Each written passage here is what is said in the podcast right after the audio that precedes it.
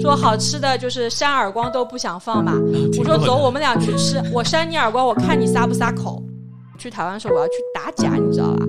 然后我就后来我有一次在台北，我就叫朋友我说我说我们去台中吧，他们去干嘛？我说我要去生煎。我说你脑子是不是有毛病？你一个上海人跑到台湾来吃生煎？那我说他说他是上海的那个正宗的生煎嘛，那我说我一个上海人我要过去打打假。这个那么火嘛，那还有一家店还要搞下来，他们还就本事很大的，他去申请非遗了，申请下来了吗？对啊，他们申请下来非遗了呀。好会营销。对啊，就是他好像就是上海大概可能呃生煎里面他唯一一个有非遗的一个点。首先我要先那个纠正一下，那个叫 omakase，然后说成什么了？omakase，就这是个什么玩意儿嘛？你看来他你平时吃日料吃的并不是很多啊。我没有没有怎么吃过 omakase。就意在日语里面，它其实发音叫苏喜。苏喜的话就是寿司的意思。每这个店前面有这个前缀的，就证明他们家是卖寿司的。做这个是做的好，就基本上都是做板前的。这个词我我这个字我以前一直以为是就是这个店里有鱼的意思。不是，有很多人以前念这个字叫纸。我说什么纸啊？他说这前面旁边不是纸吗？我说大哥那叫乙。欢迎收听身边人。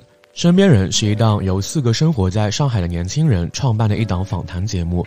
但是录制到第四期的时候，我们迎来了一位新的主播，从四人帮变成五人团了。我们五位主播会定期和大家唠唠身边人的故事，包括但不限于个人成长、求学故事、职业揭秘、多元的生活方式选择。未来还会解锁更多有趣有价值的话题，希望听众朋友们可以持续关注、点击订阅。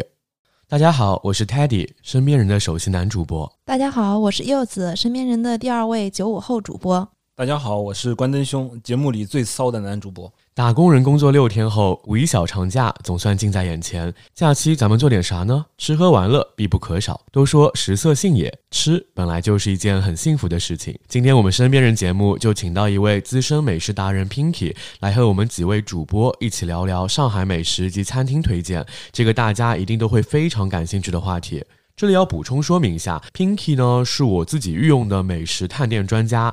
我是觉得“行走的美食地图”这一称号对他来说真的再适合不过了。据我们的嘉宾不完全统计，上海的餐厅他至少吃过有两千多家。所以本期话题会非常轻松，非常适合在休息时间反复收听。说真的，Pinky，我们粉丝群有非常多工作在上海的听友，这一期要是在小宇宙上火了，节目里推荐的那些餐厅很有可能因为你的安利，从此排队更久了。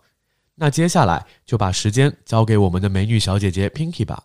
大家好，我是探店资历三十四年的三十九岁老菜皮 Pinky。别人选择旅行目的地，先看有什么景点，而我是先看有什么美食。朋友常说给我打电话，我不是在吃饭的地方，就是在去吃饭的路上。哎，Pinky，你刚介绍说你探店的履历有三十四年，所以你是从五岁开始就各种在外面吃吃吃了吗？可能也许更早吧，但我没有什么印象了。反正是有记忆开始的探店，就是五岁的时候。那个时候，一九八九年，东风饭店开了全上海第一家肯德基，我爸妈就带我去吃了。嗯，小时候从外婆家回家呢，明明一辆公交车就能到了，我只要说我们今天乘六十八号吧，大人就知道我想吃肯德基了，因为这样就要前后换三辆公交车才，然后呢，在中山公园吃好肯德基才可以回家。现在回想起来，在其他小朋友还在为每个月能吃一次肯德基兴奋。的时候，我好像已经实现了肯德基自由。我的天呐，你小时候真的好幸福啊！我如果小时候老在外面吃，会被我爸爸打。哎，其实泰迪之前就跟我们安利说，我带朋友去吃饭需要找餐厅，就让我们去群里问你。这么说，我们今天这期的嘉宾真的是找对人了。那根据前期的节目设想呢，我们这期五一特别节目分主要分为三个部分。第一个部分呢，我们想要聊的是上海的本土美食。说到这里呢，这个话题的部分，我觉得自己有点小压力。像 Pinky、Teddy 还有关灯兄，他们都是上海本地人。那今天在场的主播只有我是唯一的外地人，并且我还是个北方人，南北还是有比较大的差异的。所以我也是抱着一个过来记笔记、过来收听我。的这个节目菜单和美食菜单的心态来的。那我第一个最想问的问题就是，为什么上海人吃饭会讲究浓油赤酱？这个问题说真的，其实困惑我蛮久了。嗯，浓油赤酱看起来其实就很重口味，而重口味吧是庶民菜的一个普遍的特点。不过糖在以前价格很贵，所以当时乡下的庶民菜其实并不甜，反而比较咸。那本帮菜重甜这个事情呢，其实是乡下庶民菜近代市民化以后的一个产物。毕竟本帮菜起源是在旧上海的那个县城以及周边嘛，乡下菜的底色都比较厚。随着后面县城逐渐转变为为上海的旧市区，市民化的一些改造，所以呢，所谓的浓油赤酱其实就是本地的乡下庶民菜传统的一个制造重口味的方式。其实上海本地以前酱油的生产还蛮多。的那很容易得到这个调味料，所以才有这样的一个做法。还有一种说法吧，是本帮菜其实是旧上海一个徽菜馆垄断餐饮而来的，也有一定的道理。因为上海的一个名菜，我不知道大家知不知道，响油鳝丝，其实它就是是一个徽菜。然后徽菜呢，它本来也是一个浓油赤酱的特色。还有一个就依据是什么呢？有名的那个大富贵酒楼，以前叫做徽州丹凤楼，它做的就是徽菜和点心。后面是因为逐步扩大营业，改名了叫大富贵。因为上海是一个移民城市，各地或者是全国的菜肴都在这个地方进行融合、变化、升华。那就所谓嘛，街头巷尾皆无语，蜀祖列宗 半外乡。就我们其实上海人，很多人说自己是上海人，其实一讲到祖籍，不是江苏的，就是浙江的。其实我听下来，我就感觉我自己是是阿迪宁，什么什么什么意思啊？就是我自己是个外地人，对，因为其实我们的祖籍好像都不是上海，虽然大家都会讲上海话，但是说祖籍要不是浙江的，就是江苏的，真的还就没有说是地地道道的上海本地人。那你们属于新上海人对吧？我们应该也不算新上海人吧，至少我们现在能说自己是上海人，毕竟已经经过了三代了嘛。还是比较土生土长，但是籍贯上面不会写是上海，就是哪怕读书的时候，嗯，也很少班上的同学就是说我是正宗的本地上海人，因为上海还是比较偏海派文化的嘛。哎，对，那个我不知道黄金荣是不是安徽人啊？黄金荣好像说是安徽人，对啊，对，所以这个不就印证了一点嘛，就是那个上海菜本帮菜是受了安徽那个徽菜的影响嘛。所以他据说他喜欢吃那个响油鳝丝是吗？对啊，我觉得因为可能就是。就是以前这个上海大亨黄金荣，他影响了我们很多东西吧。那浓油赤酱的话，它其实分为两个部分，一个就是浓油，一个是赤酱。那浓油它其实是指我们这个烧菜里面用的油。以前的菜呢，它基本上会用一些含磷脂高的一些，像豆油啊、猪油啊。这这个油它容易跟水进行乳化。那乳化的过程中呢，它就会要需要它一个拿捏精准。如果它做的不好的话，它就会变成油是油，水是水。其实我们现在上海很多菜，就是师傅手艺不到位，就会有这样一个问题。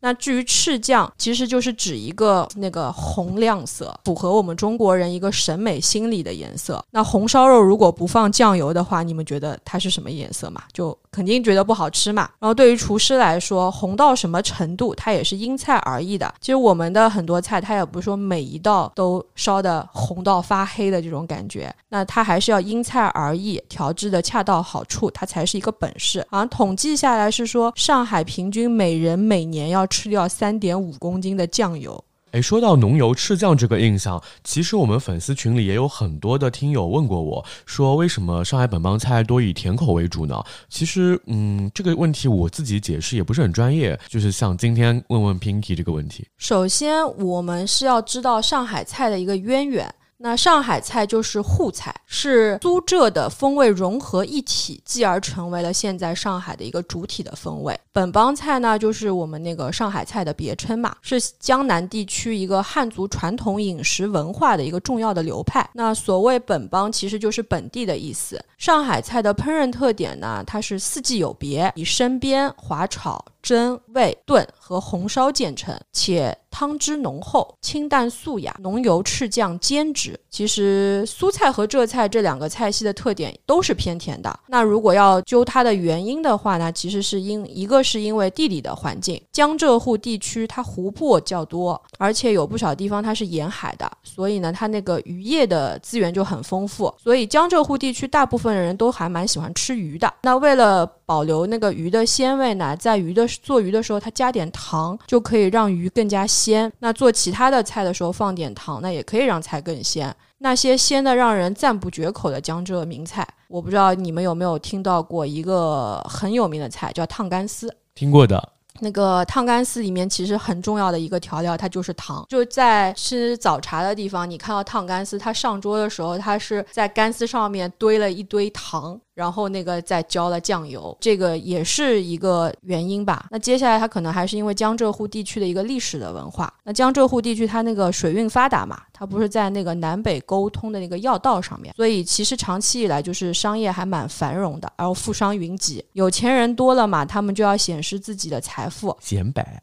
哎，对的，糖在以前其实它是奢侈品。就不像现在大家糖随便买，因为糖是要从甘蔗这里面去提取的嘛。那甘蔗它其实都是在比如说什么广东啊、福建啊这种很南方的地方它才会有。所以如果我们当时要有糖的话呢，它生产和运输的一个成本都很高的，它就变成非常一个昂贵的物资。所以你在做菜的时候加糖，就是一个非常显财富的一个事情，可以说是那种低调的奢华嘛。那后来那个糖的生产成本下降了，然后生活阶层也变动了，那人家富商名流喜欢吃甜的那个习惯开始影响了我们本帮菜的一个口味风格。后面开始本帮菜在那个就厨师他们在烧饭的时候呢，就会把糖开始作为一个重要的调料。后来在很多的本帮菜的那个里面，甜味就会非常的凸显。哦，原来更加意更加意思啊，就是说原来有钱人他喜欢吃糖，但是慢慢的这个糖呢，它的价格就生产成本。下降了，所以慢慢飞入寻常百姓家的样子，更多的普通人就也能吃到了糖，所以慢慢的就是菜被融合到了，就是由咸变成了甜，是这样吗？啊，对，应该是这个样子。反正因为我看过很多这种介绍本帮菜的这种很多人写的东西、文章啊什么的，然后我看下来，我比较认同的几个点，我觉得就是我刚刚说的这个。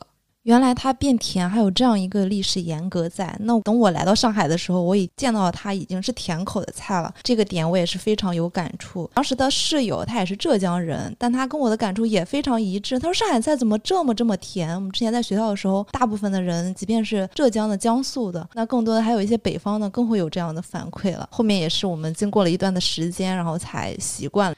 那刚刚 Pinky 你跟我们讲了那么多上海菜的一些典故，你能不能推荐几家你比较喜欢的特色的北方菜给我和我的其他的一些外地朋友和我们一些听友们啊？就像我刚刚说的嘛，本帮菜它以前不是那个庶民菜嘛，所以那个每次人家外地朋友来上海出差啊或者旅游的，他们想要尝试一下本帮菜，我就会推荐一些比较市井的那种馆子，就像什么海金滋啊、永兴餐厅啊，然后牧羊餐厅，还有那个瑞福园和三菱本帮馆这些。但是呢，因为每家店我爱吃的菜又不大一样。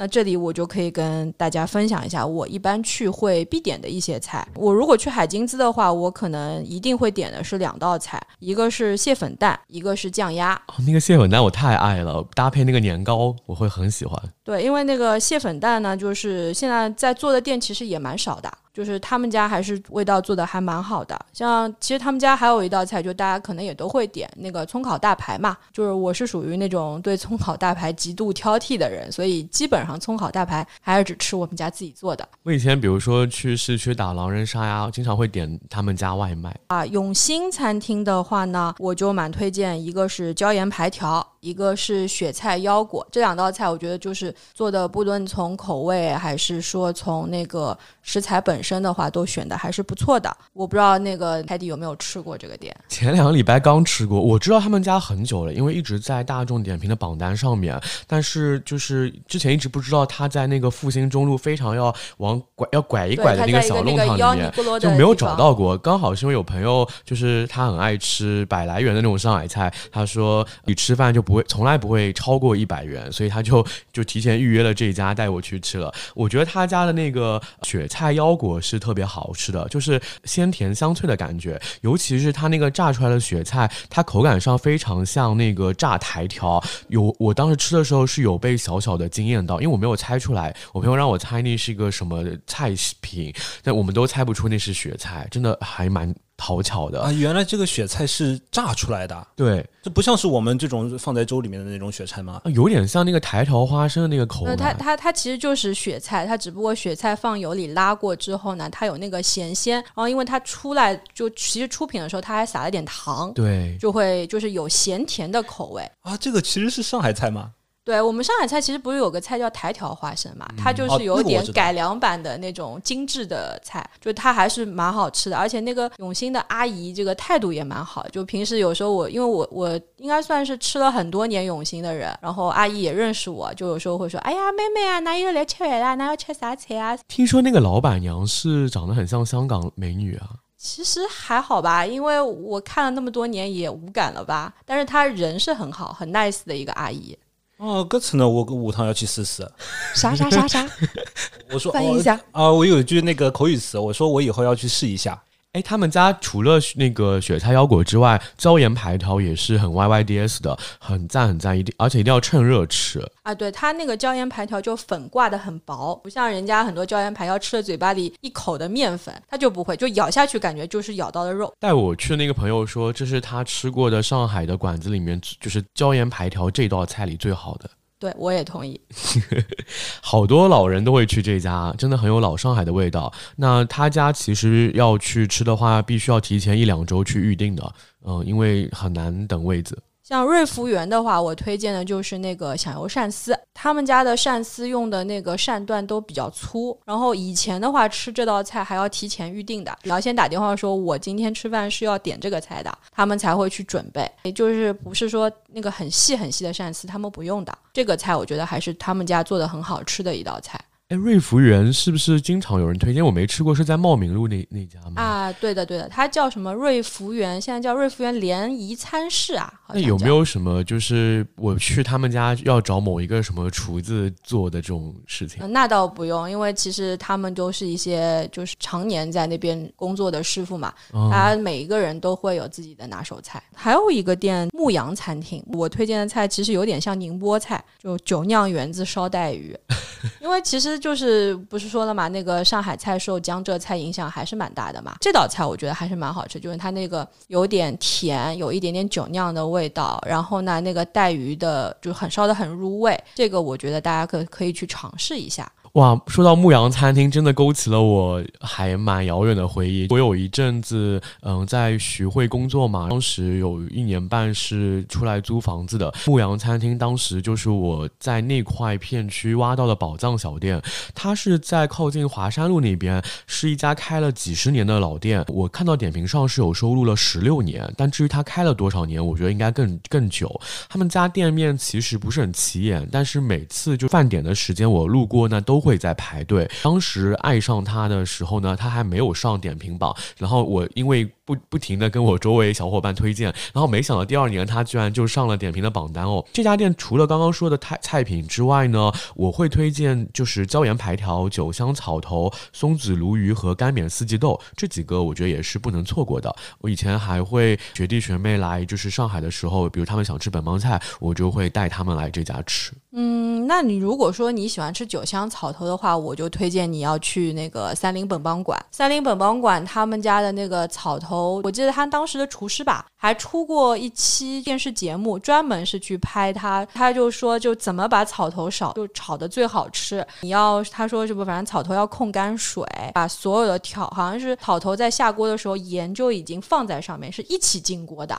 反正他炒一个草头三十秒吧，草头又嫩又有酒香，咸鲜味又很。就他们家的草头真的是很好吃。然后我以前是个不吃大肠的人嘛，我就觉得哎大肠好恶心，里面都是粑粑。就但是后来长大了，就觉得这个东西怎么会这么香？就从我开始喜欢吃大肠开始，我就喜欢吃上海一道名菜叫草头圈子。我小时候的时候就只吃草头不吃圈子，现在就这两个东西都可以进肚子了。所以三林本帮馆就是你吃，你如果不喜欢吃大肠的人，那你就点酒香草头；你如果喜欢吃大肠，你就可以点那个草头圈子。这个我非常的推荐。说到大肠，我还以为我想到那个什么，嗯、九转大肠，九转大肠九转大肠那个是鲁山东菜是我们山东菜。那是山东菜。可我现在也不吃大肠哎，我还但是草头圈子我很爱，但是我不能加大肠，就不习惯那个味道。不是你，你吃草头圈子不加大肠，你吃的就叫九香九香草头呀，我就是爱这这道菜啊。那你就不能说它是那个草头圈子呀？对啊，因为圈子贵啊，草头便宜啊。我不喜欢吃那个圈子，就很不习惯那个味道。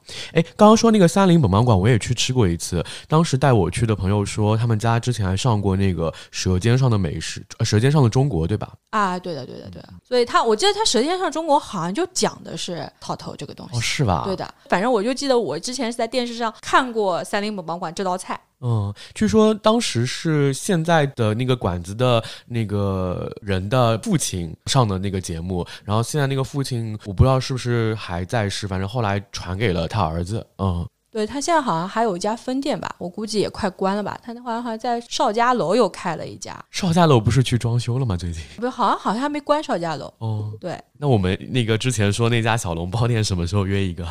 我们可以可以去一下。那个两位同志，他你们喜不喜欢吃红烧肉？还可以。哦，红烧肉讲到我有一个比较喜欢的一个馆子，一个叫老集市。啊我觉得他的那个、啊什么呀？你们怎么这个反应？我觉得他那个红烧肉还是挺对味的，好吧？不是，这就老集市就是这个就是红烧肉嘛，甜不甜，咸不咸，这有什么好吃的呀？老集市有好吃的东西吗？我想就是问。没有啊，那个响油鳝那那红烧肉，如果你们觉得不好吃，那我觉得响响油鳝丝也很好吃啊。它那个这种胡椒啊和那个葱花拌在一起啊，我感觉很击中我的心巴。他们家响油鳝丝是黏糊糊的那种，就是磷粉放多的感觉呀。我当时因为慕名许久，就是也是种草了很多年，然后当时跟一个嗯、朋友一起去吃，当时印象很差，然后那家店当场就被我吐槽了。就老集市，我就讲讲一个很搞笑的事情，就我以前。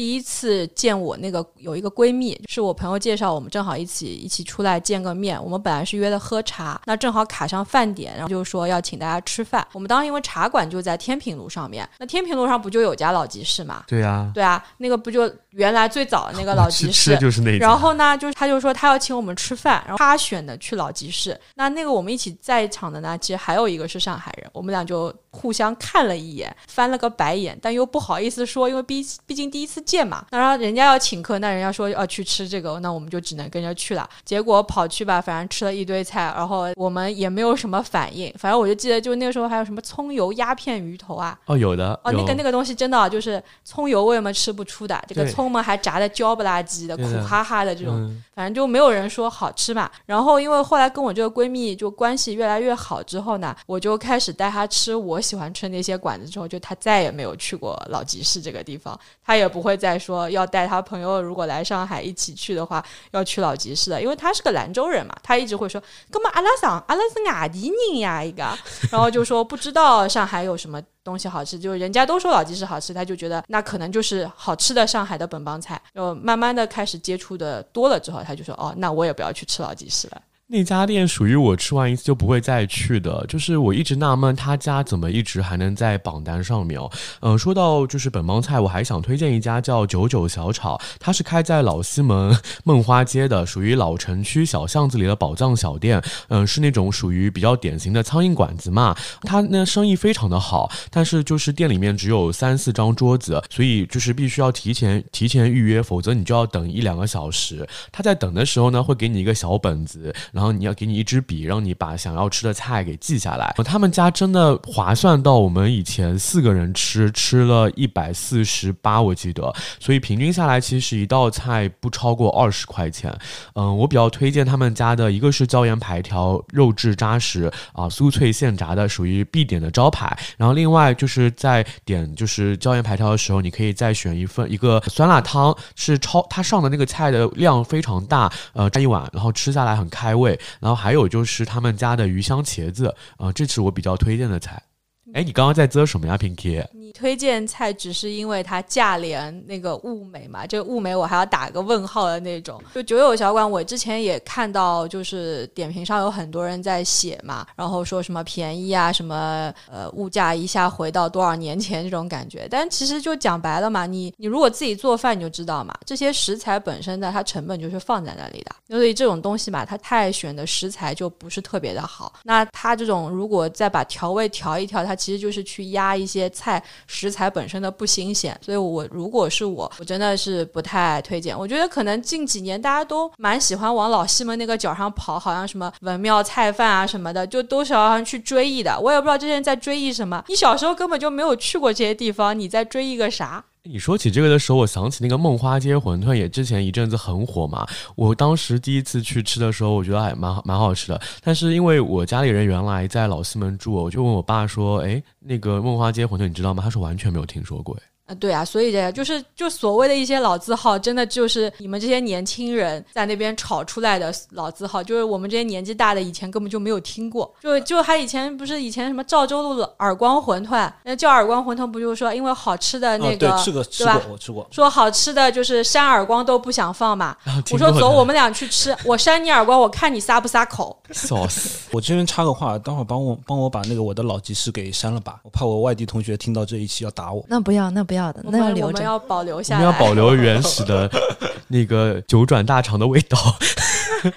那那那对啊，那所以讲红烧肉，如果其实讲红烧肉，我觉得就有一个店是肯定要提的呀，圆圆。圆圆和那个新圆圆是一家吗？就是圆圆，它就叫圆圆。它以前我我记得很清楚，就是我刚刚工作的那些年，但凡有人来上海出差，我们公司请吃本帮菜，永远是去圆圆。那我那个时候还觉得说，为什么一定要吃圆？但其实现在反过来想想，其实圆圆别的菜我不去讲，红烧肉的确做的是还不错。然后还有一个菜，上海人都知道，我不知道柚子有没有去过，那个叫顺丰大酒店。哦，那个知道，有时候点外卖也会点他们家的啊。对他们家其实红烧肉做的也蛮好的，就是那种炒糖色呀，然后包括他用的肉什么都还蛮好的。我觉得价格嘛也不贵，满几个人去吃也行，或者就聚会啊人多也可以。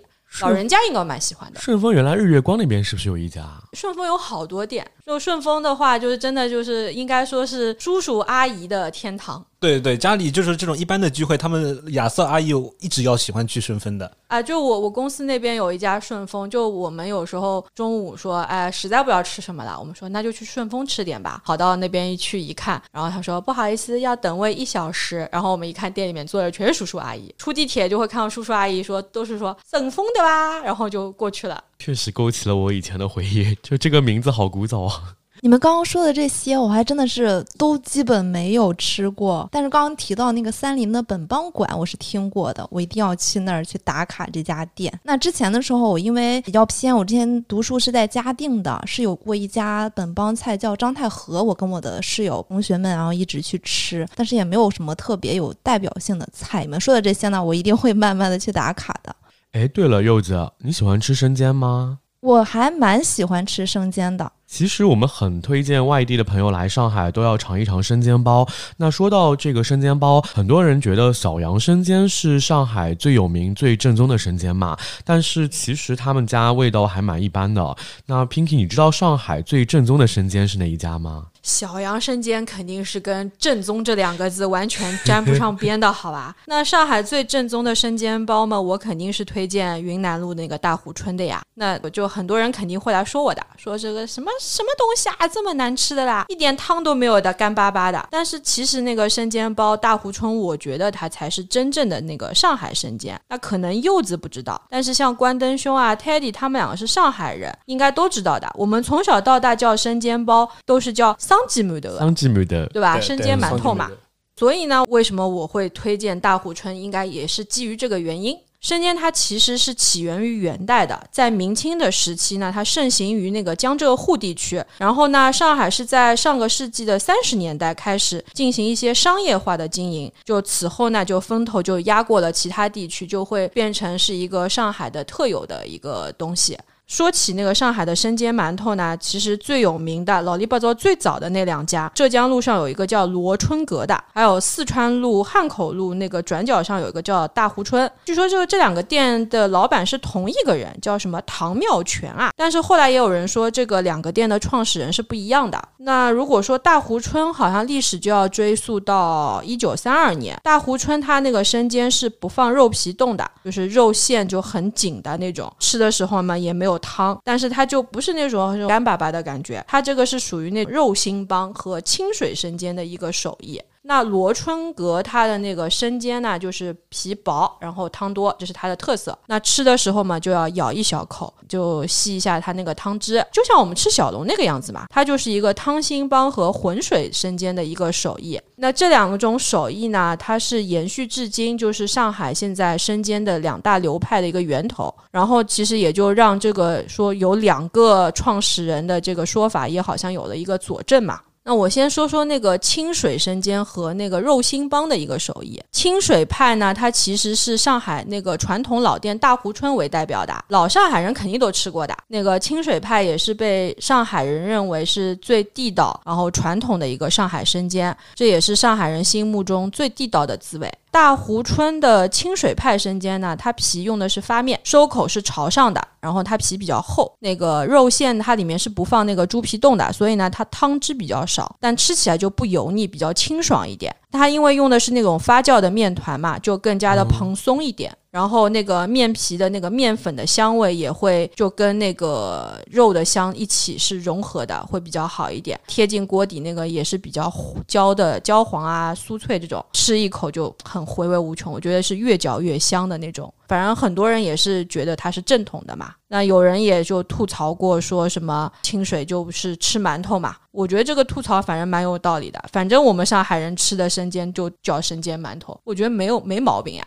那还有再就是那种浑水派的那个浑水生煎，汤兴帮的。那浑水生煎它其实就也是一种老式生煎，但是它做法是什么？苏北做法，苏泊冷租地。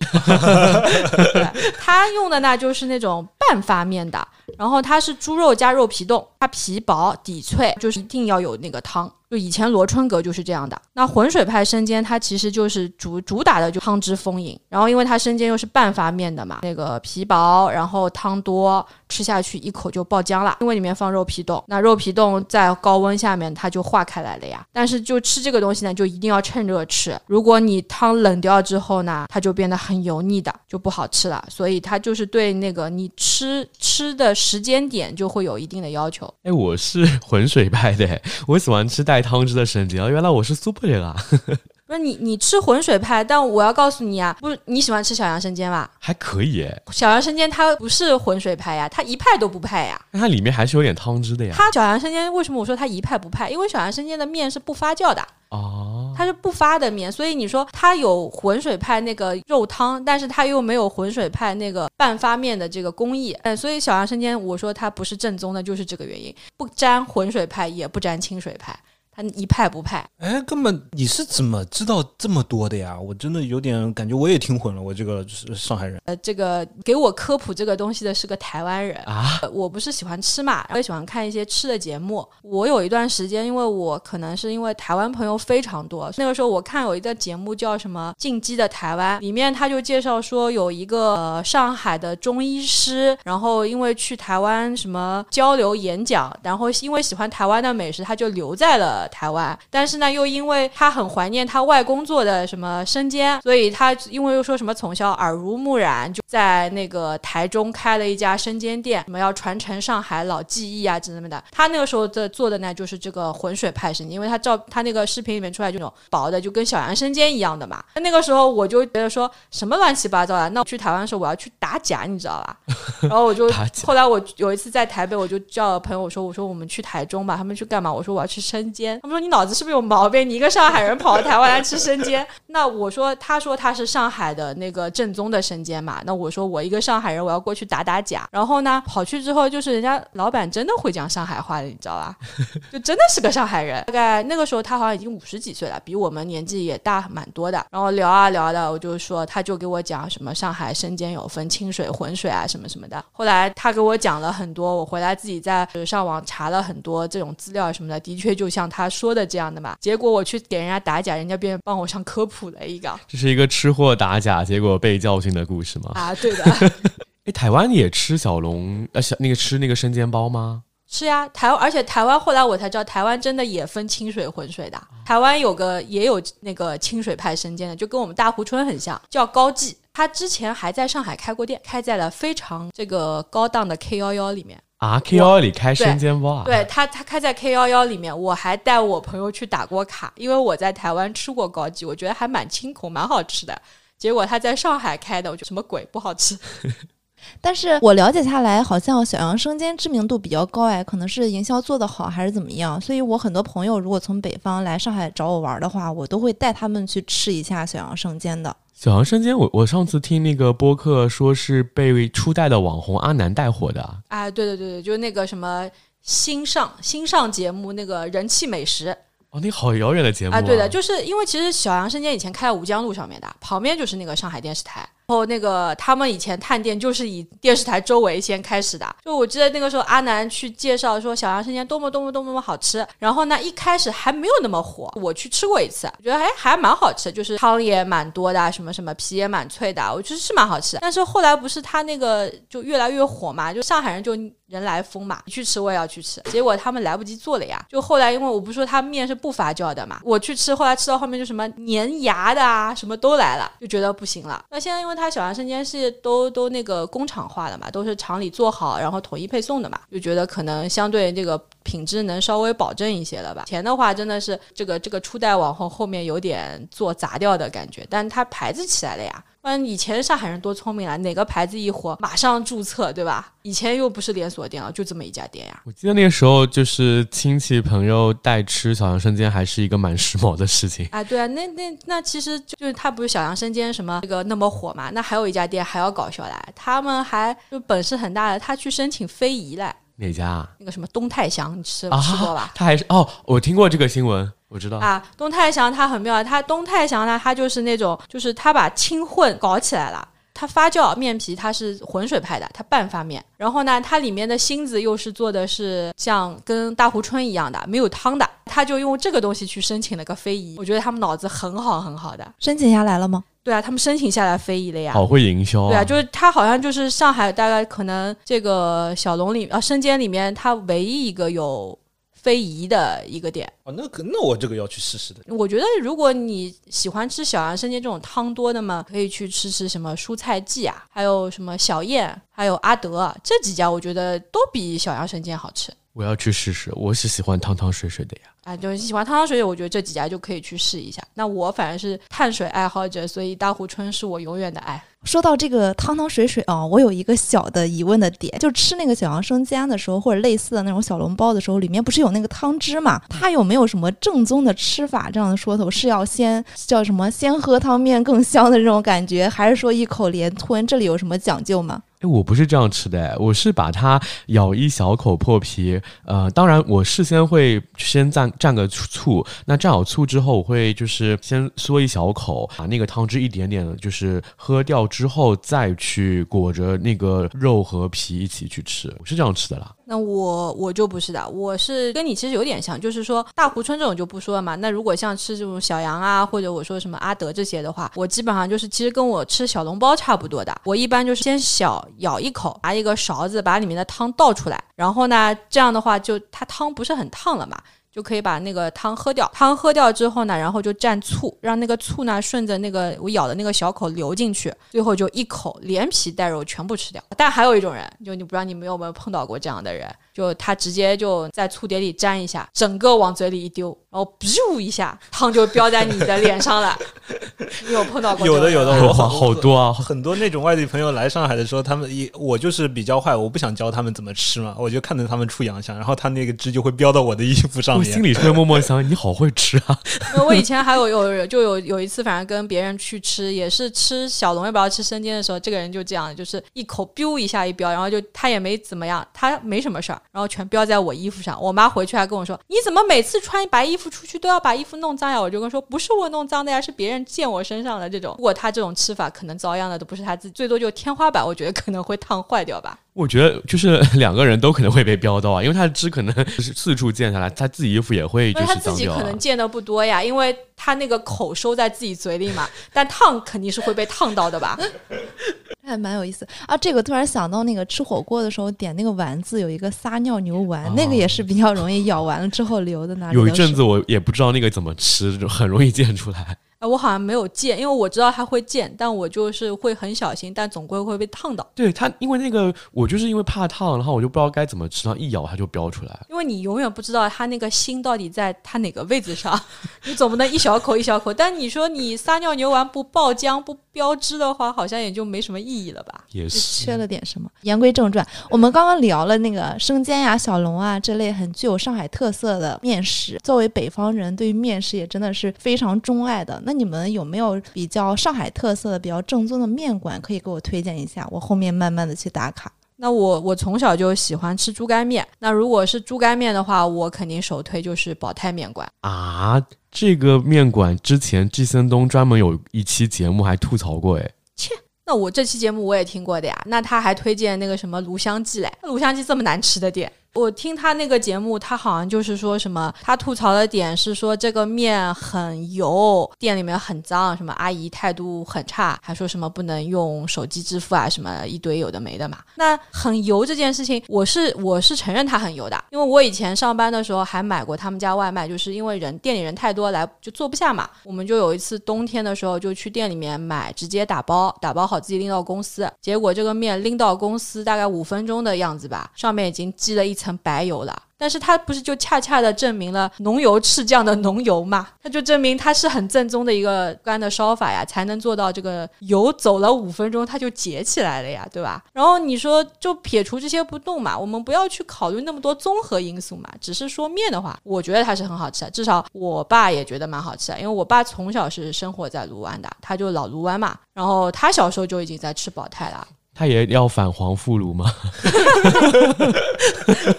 对啊，就其实就是这么说嘛，就是我觉得其实这个东西蛮主观的，但至少我觉得它很符合上海的一个特色，浓油赤酱。但炉香记我就感觉酱油差了那么一口气。那我回头去看看，自己吃过才能知道，这个东西还是比较主观的。哎，对的，而且上海好吃的面好像都集中在卢湾和黄埔。就还我还要推荐就是那个雁荡路的味香斋。啊，这不是我本来要推荐的吗？那这个这个应该上海人都吃过的吧？那个味香斋的麻酱面，他们家是有上过那个米其林的候选采采榜单上面的吧？我都我就没有米其林的时候就已经吃了不知道多少回了。它是真的好吃的麻，酱面，对的对的，就因为其实上海麻酱面店嘛，就一个像它，还有一个什么沧浪亭嘛。就沧浪亭就永远觉得跟它差那么一口气，你说不好吃也不至于，但是如果能选择的话，我肯定就会去吃味香斋的味。香斋的那个环境看上去真的很普通，吃的时候才真正有被惊艳到，因为真的排队要蛮久的呀。因为味香斋店很小嘛，就那个雁荡路进去还要走两格楼梯下去的，就反正这个店就蛮小的。但是因为店小，但是东西好吃呀。然后那个我一般都会什么一个麻酱面，然后配一个咖喱牛肉汤。炸猪排会点吗？炸猪排我觉得他们家倒一般啦，然后可以点那个腊肉浇头，那个腊肉浇头拌在里面很好吃。哎，离味香斋不远还有一家叫顶特乐的，我也可以推荐一下。那个雪菜小黄鱼味面，我觉得也蛮好吃的。对了鼎，特乐啊，嗯，他家的粥也还不鼎特乐不是吃粥错，的嘛。粥也也有啊，就都有。就我觉得顶特乐它火，好像是因为它当时在淮海路那个位置呢，相对比较中间的位置，好像关键它开的很晚。对，大概要两点还是四对点？，但是你知道吧，顶特乐因为就是打的这个这个东西打火的，因为以前就是淮海路这种地方房租贵嘛。就很多人他也不会开到那么久，就是我们以前好像蹦完迪在淮海路蹦完迪、唱完歌就会到那边去吃，嗯因为没有别的店可以去了，那我们就会往那个地方跑。对，它离 Tax 华那个 Tax 华还蛮近的。那个时候没有 Tax 淮海，有啊鼎特的时候、啊不是 Tax 不是淮海不知道在哪是里一个是离 Tax 淮海近，还有就是它边边上不是有 TX 淮海嘛，那边也有那个蹦迪蹦迪的店嘛，所以开顶特的时候，那边还是什么华庭，还是华华庭伊势丹来，还是日本人的商场来，哪有哪有这个什么 TX 淮海什么事情啊？反正我知道这家店老外经常去。啊，然后那个什么易桂河，易桂河有一个那个标准吃法，就是我反正我是怎么吃的，就是它是阳春面，它衣柜盒你可以点一个阳春面，然后加一个咸菜，再加一个黄酱，这三个就很好吃，加起来。它那个咸菜呢，有点像宁波做法，就有点咸，有点甜，反正放在那个阳春面，我觉得就是一种苏式面加上宁波浇头的感觉 听上去很有意思，我要去试一下。啊！对，要要去就赶紧去，因为那边好像动迁了，我不知道它以后会搬到哪里去。在哪里啊？它在那个吉安路上面，就离以前大肠面很近的，很近很近很近的。吉安路是黄埔吗？对，吉安路是黄埔，就离老西门也很近的。我觉得你可以去尝试一下，趁他还没有搬家之前。我觉得五一可以去一下啊，对，我可以可以去一下哦。但他们家那个，他们家收服务费的啊，就我不太理解的一个原因，就一家面馆收服务费，关键我没有接收到任何的。哎呀，都要动迁了，收什么服务费了？他就他以前没有的，反正就这几年，反正开始收服务费了，我就蛮奇怪的。我那个时候去点他们家刨冰，他也要收我服务费。我说刨冰你就给我一杯东西，我自己在那儿倒一倒，给我服务啥的嘛？嗯，然后百分之十好像是。哎，说起来，上海人还喜欢吃那个蟹黄面，你有推荐吗？蟹黄面啊，蟹黄面我我吃的比较奢侈一点。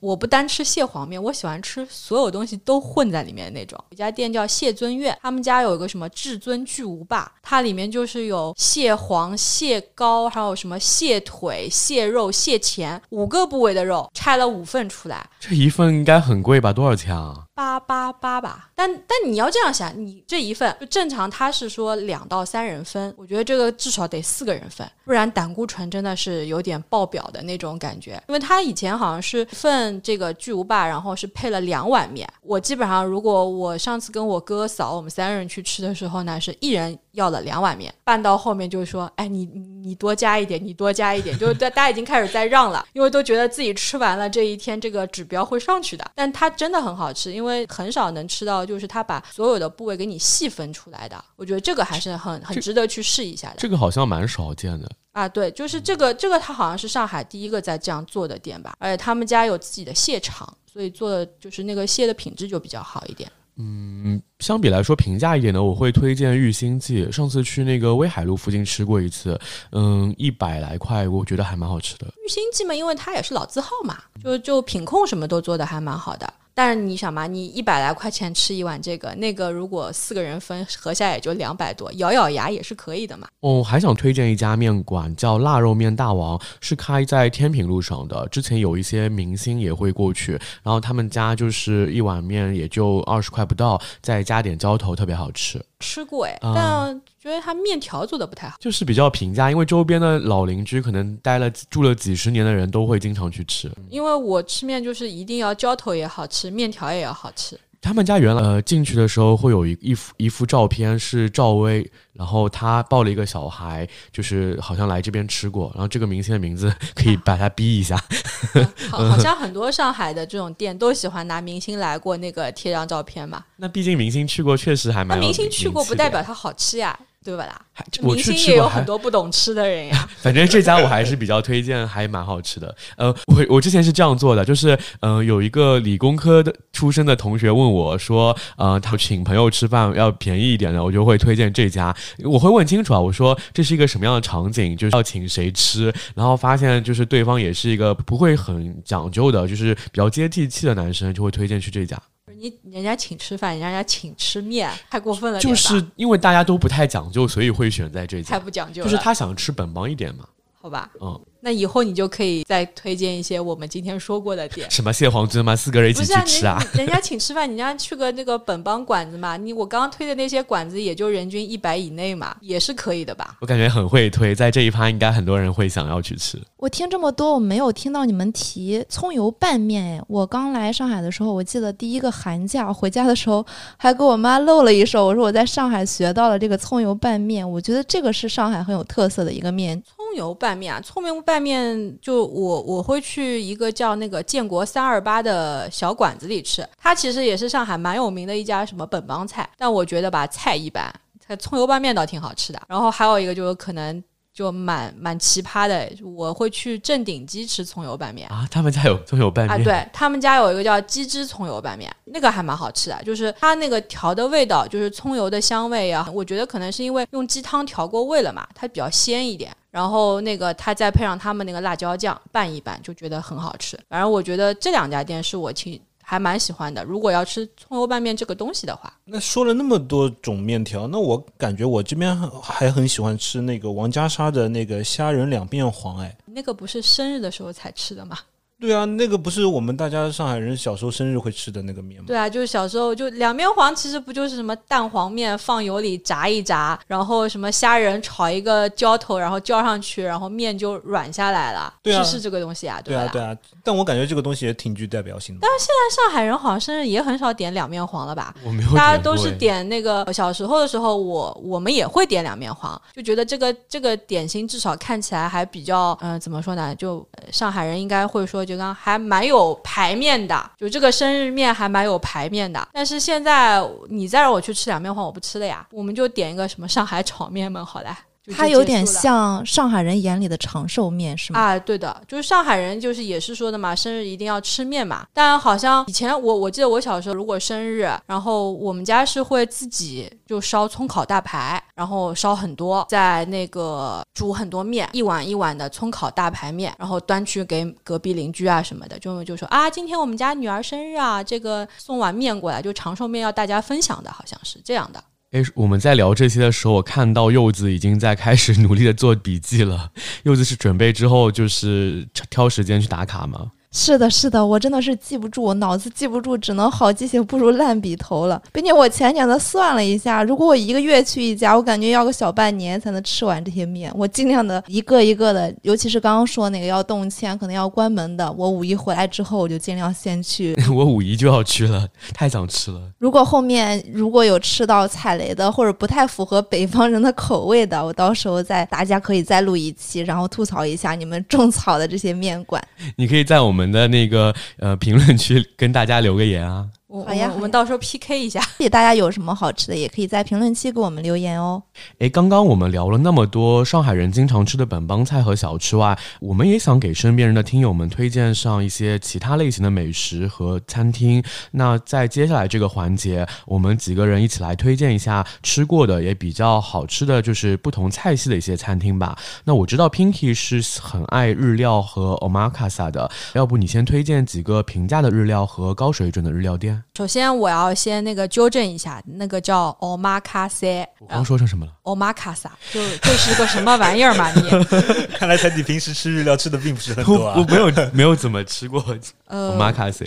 我其实日料最喜欢吃的东西就是寿司，嗯，寿司是我最爱的东西。那以前可能就是刚刚工作啊什么的，你收入也没有那么好，那可能还是以回转类为主的。我觉得比较好吃的，就至今还在的一些回转寿司吧，一个是和点。就和点寿司，我记得我那个时候真的是一个礼拜要吃个两次的样子，然后我吃到后面好像记得有一年我我因为经常在推这个东西，那个时候还在微博的时候，然后我微博有人加我好友，好像是和点在上海的一个创始人，他加了我好友，但我也没有去跟人家聊，我也我觉得那个时候可能还比较内向一点，就不知道说怎么好好的利用这个资源。要是我早点加上他，我现在去和点不是躺着吃了吗？？V V I P 就是呀，就是我终身会员对制。。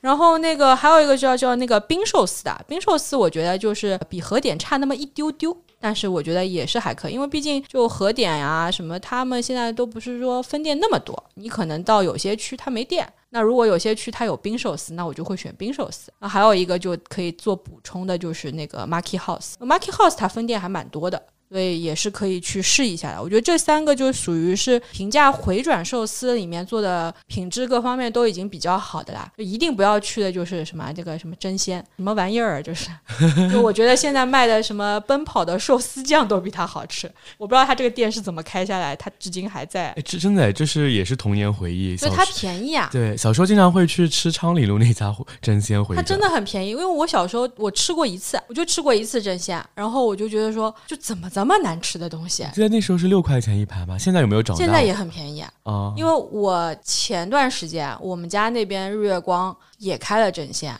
然后呢，我就也不知道哪根筋搭错了，我说他居然能开那么久，我倒要去尝尝他现在怎么样了。吃完就吃了两口，然后关键是什么？那个时候就是好多食材他没有，点了好像四份寿司吧，我每个吃了一口，然后我就默默的买单出来了，哦，又跑到了汉堡王去吃点汉堡算了，就是这个状态，就就和点，就是那个不是和点，就那个什么真鲜，真的是不能不能去啊。然后中价位近期，呃，反正就是最近吧，我去的比较多叫那个耐寿司，它在那个南昌路上面，就那家店呢，就是它要比和点这些贵一下，大概差不多人均三百多，但是它食材什么的用的也相对中中高档一点，就是它走的还算是比较亲民的路线，觉得这个也可以去一下，但现在好像也要排队的，人蛮多的晚上。那 omakase 的话嘛，就选择非常多啦。我我现在去比较多的一家 omakase 叫那个枯田枯田 HOLIDA，然后他那个主厨叫小雨，那个师傅他做的寿司就是每一罐都深得我心啊。那你有加上他的微信吗？哎，我没有呀，就是因为每次去吃的时候，身边总多了那么一个人，我不太好意思拿出我的手机来呀。啊，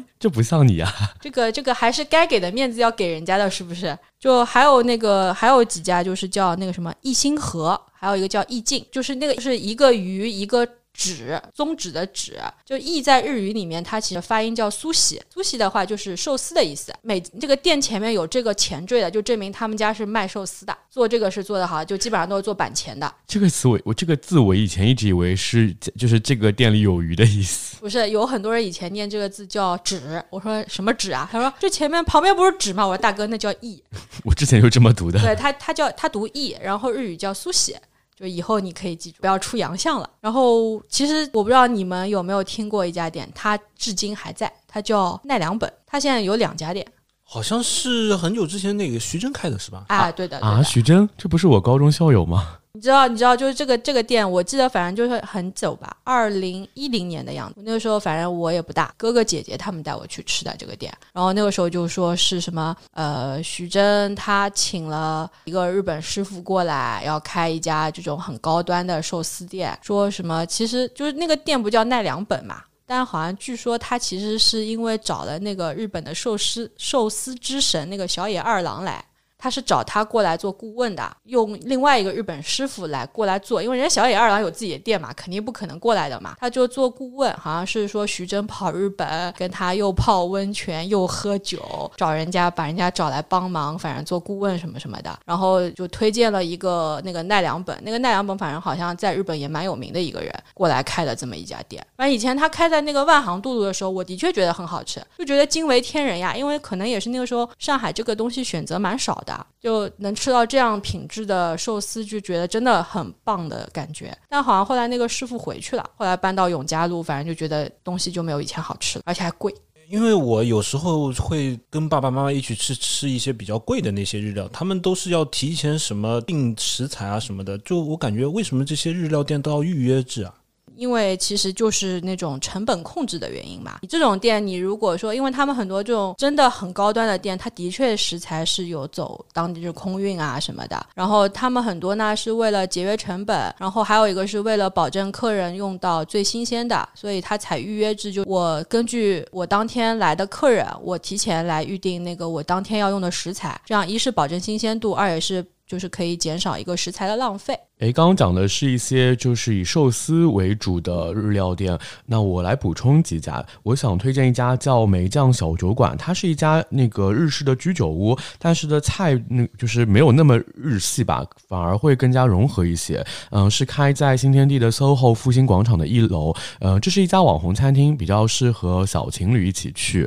嗯，比较推荐他们家的唐扬脆鸡骨、土豆打成泥，还有鸡皮鸡鸡肉卷和奶汁竹轮。西兰花，包括他们家其实因为是居酒屋嘛，呃，他们的调酒也是起名非常有意思的，嗯，也看听上去比较有故事，比如说什么小奶狗啊、猛男冰茶呀，还有什么百丽小妞啊，就有很多名字。那个酒单上面一页好，就基本上全是。我觉得也可以，就是喜欢嗯拔草一些网红店的人，可以有感有兴趣可以去试一下。哎，我这边有一个挺有意思的店，是在那个古北高岛屋百货店里面有一个叫明藏炸猪排。就我那家店，我其实觉得也挺有特色的。他那个吃猪排之前要拿一个什么研磨的一个棒子，要去把芝麻给那个敲碎的。我不知道这个 Pinky 有没有吃过这一家？呃，明藏明藏我吃过。其实日本的炸猪排就是我们其实都是应该这样吃法，因为日本它的是一定是要给你新鲜的芝麻，让你自己把它冲碎掉，然后加上那个猪排酱再来蘸，然后提高那个猪肉的鲜甜味。然后其实以前上海比较有名的那个是。静安嘉里中心有一家叫圣博店，这个因为就是基本上吃过日式炸猪排的人或者去过日本的，基本上都知道这家店。以前刚刚开来上海的时候也是人满为患啊，一家网红店。但我不知道什么原因，就是它在上海只有一家店，然后呢，这个味道东西还做得越来越差了，就现在生意也不太好。我个人日料吃的比较少，所以你们讲这些的时候，我都不太插得上话。我脑子里可能只有像牛牛啊、一旭啊这种寿喜烧。可以。那我个人呢，还有我身边的朋友，其实有蛮多人喜欢吃辣的。上海它也是包罗万象，啥菜都有。川菜呢，就是比较辣的代表的菜系。那 Pinky，你有没有什么比较推荐的川菜馆子可以跟我们分享一下？嗯，川菜的话，那其实就要分一下了。我我会去两类，就是一个就是平常自己吃吃的，还有一种就可能我要请个人客人啊什么的会选的店。那如果平时自己吃，我可能就会选像梅州东坡。那其实梅州东坡比较远，有渊源一点，是因为我大学是在北京念的。然后呢，这个梅州东坡是北京开的馆子。那当时因为我在北京，其实不是四川开的。对，就北京，就北京其实川菜做的挺好的。然后呢，因为我以前在北京念书的时候，真的就是这个美食匮乏呀，就能吃的没多少。你总不能天天吃烤鸭吧？你总得换换口味。那所以就是川菜是我在北京吃的也比较多的一个东西。那梅州东坡是我念书的时候几乎是周周得吃的店。后来呢，就前几年梅州东坡开到上海之后，我就非常开心，因为我觉得上海其实很多川菜馆子都过于改良了，就不好吃感觉。或者说以前可能觉得好吃，后来有一段时间就觉得它突然间不知道是厨师换了还是干嘛就不好吃了。那梅州东坡开过来之后，我就会一直去吃啊什么的。然后它最早开的地方也蛮搞笑，你说它是开在陆家嘴吧？它开在那个上海中心的地下。哦，那家我去吃过哎。对，就那个那个那个，就是它位置其实很很妖的，不太会有人往那儿跑的。我就觉得生意不太好。后来它正好开到那个就是什么嘉汇路凯德精粹了，对，那个我就我就很喜欢。我记得有一次就是。我还约了我朋友他们，还有我一个北京的同学。我说上海有梅州嘞，他说那走呀，我们去吃呀。去吃了一次，然后有一次我还给同事带外卖。哦，因为实在是叫外卖太慢了，然后人正好又在附近，我说我去店里打包，然后我就在那儿下完单，然后就等着拿。上海的梅州东坡好像是加盟的感觉啊，因为来跟我聊的那个人是上海人，他看起来就像是店里的老板，然后他就跟我说，他说哎你在干嘛？我说我在等等，他以为我是在下了单还没有上菜，说是不是就是要帮我去催一下。我说没有，我说我只是下了单，我要带走的。然后他说哦，呃，他说你一直来嘛。我说我说我还蛮喜欢美洲东坡的，怎么怎么，他还有送我菜啊什么的。我觉得就是美洲东坡是我很喜欢的一家川菜馆，而且我觉得他没有过于的为了迎合上海人的口味进行一些改良。我是有一年吃年夜饭和小伙伴出去吃的时候，第一次在凯德精粹那个新天地那家店就吃过，当时印象很深，就很好吃。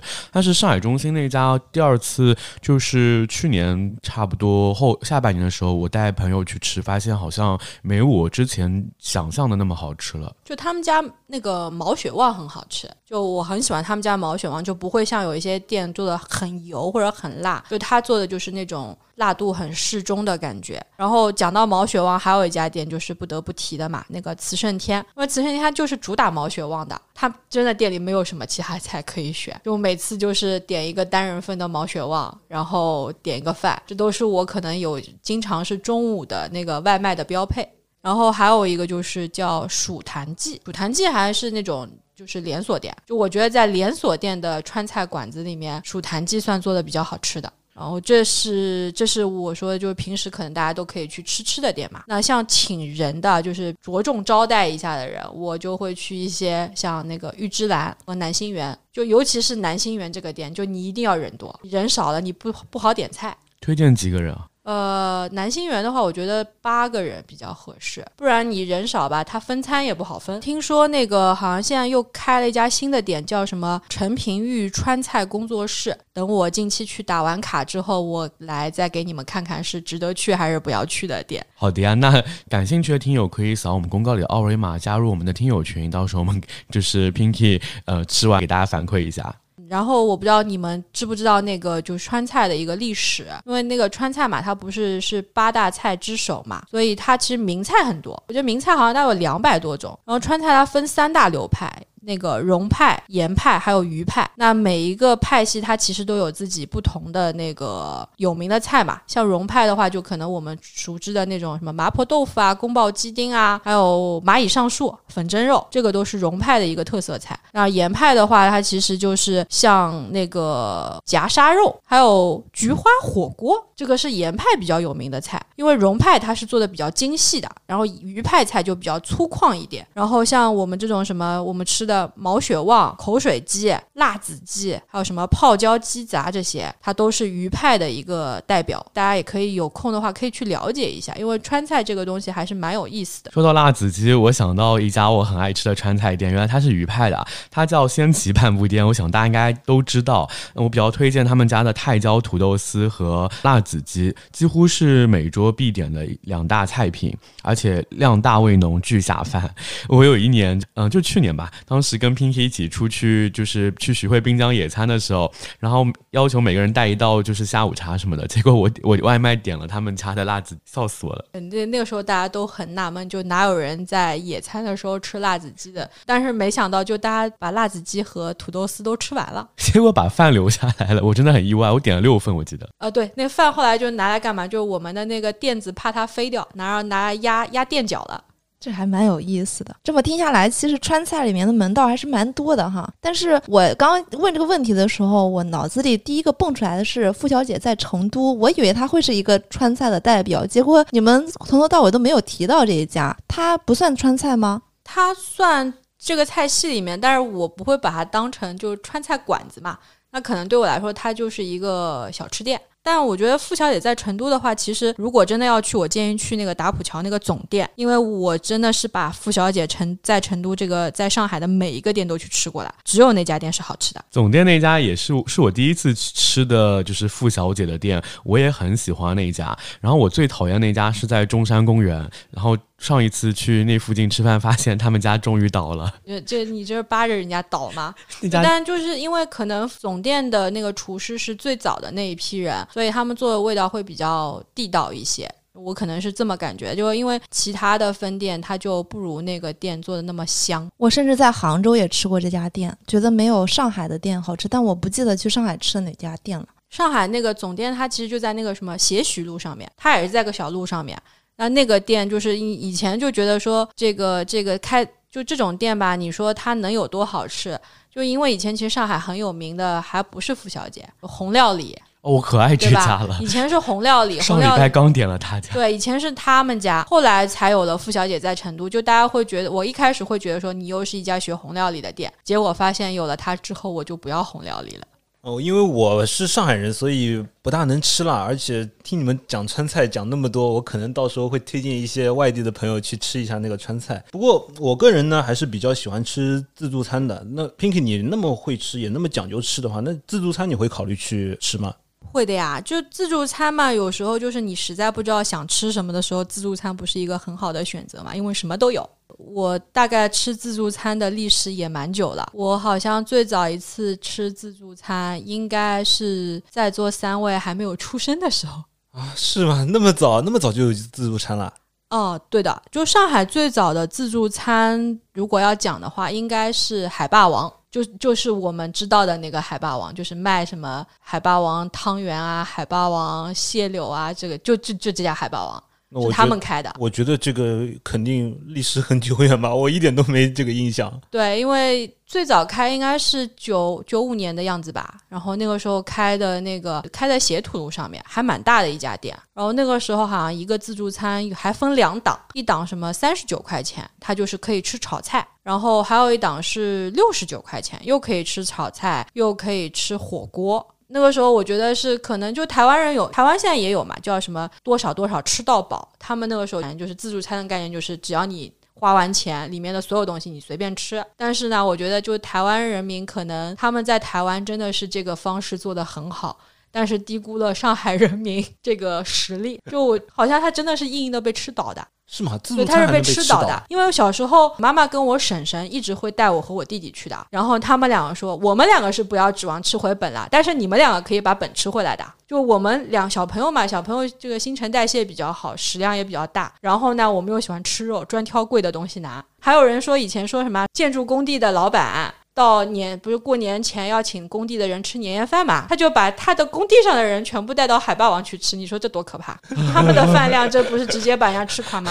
反正我是知道说，后来说海霸王是真的硬硬的被上海人吃到老板怕了，才把店关掉的，是吃垮了吧他们。然后接下来嘛就是，接下来上海就那个呀金钱豹啊，好耳熟的名字啊！这个听说过啊，金钱豹，哦金钱豹算是后来出来的比较高端的那个自助餐了。我记得就是初中时候班上稍微有点钱的同学，就是说聊天的时候经常会提起他家。你那个时候你稍微有点钱的同学家，就是我刚刚工作的那时候。我记得那个时候工作，我记得有一次，反正是我当时那个男朋友吧，然后他他们那个牙科诊所有一个实习医生考到执照了，然后说要请大家吃饭，他就是请我们去金钱豹。我们那时候还在说，哇，你大手笔啊，就是请我们吃这么贵的东西啊，因为那时候金钱豹人均差不多也要到两百多了，就是还算是蛮贵的，因为当时大家工资可能也就三四千嘛，两百块的人均，他一下子请大家去吃，其实我们觉得还是蛮蛮厉害的。那个算是那个时候就初代也算比较贵的那个了。接下来其实就是自助餐，就全是日料了，就日料的自助餐特别特别的多。初代网红出花，我不知道你们吃过吧？没听过，现在还有的，他在古北湾，就是他啊，他他在那什么古北湾一号吧，好像那个地方叫，在古北那一片里面，他是初代的日料网红，然后后来才开始有什么万岛，然后荣兴馆，荣兴馆是我以前很喜欢去吃的一家店，因为哦、我我也挺喜欢吃的，我感觉里面的那个刺身大盘摆的还是挺挺挺讲究、挺美观的嘛。我去荣兴馆都不会去点这刺身大盘，我去荣兴馆只点一个东西，我要鳌虾，哦，鳌虾。对，因为鳌虾很贵，哦，能吃回本。对，就我去那儿什么生，因为生鱼片吃多了也会腻嘛。那我鳌虾可以吃很多呀，而且关键荣兴馆不就是小姐姐可以给你剥的呀，都不用自己剥。啊，对啊，我就一去就，比如说跟我闺蜜两个人一点来个两打，一人十二个，先让小姐在旁边剥鳌虾，吃的有点顶住了嘛，然后再吃喝点什么乌龙茶、什么消消食，然后过一会儿再来一轮。就我们鳌虾可以在那边吃个三轮，吃我不能太亏本嘛，我就很多什么熟的肉菜什么我都不吃，因为我很多人去吃雪蟹啊什么的这种东西速冻的有什么好吃的呀？就我会去吃荣兴馆，但而且那个时候便宜啊，荣兴馆才三百多一个人，我觉得性价比很高的。现在都要五六百嘞。哎，现在荣兴馆不是涨到五百八了嘛？我就觉得如果五百八你让我去吃荣兴馆的话，我就不想去了呀。现在五百八我加个两百，我去吃芥末了呀。就芥末现在是那个自助餐里面的天花板了呀，它食材就什么都有呀，鱼子酱都可以随便吃的。哦，是吧？对呀、那就去吃芥末嘛，好来加两百块钱的事情嘛。就我觉得荣兴馆这样一下子性价比不就变低了嘛？还有一个最搞笑的，以前上海这个正大广场还开了一个更搞笑的韩料自助，叫自然别谷。我记得很清楚，那次有一次是我跟我闺蜜两个人情人节拿好红包，抛下各自的男朋友，然后跑去吃，说我们要去吃这个韩料自助。跑去一看，哇，这个这个里面怎么没有东西的啦？它里面都是什么？它真的是韩料，泡菜也算一道菜啊。嗯，什么韩式烤肉？韩式烤肉它还不是那种我们我们意哈，它是就是你五花牛肉片就腌好之后煎一煎的，还有什么辣酱的五花肉这种东西，反正就选择很少。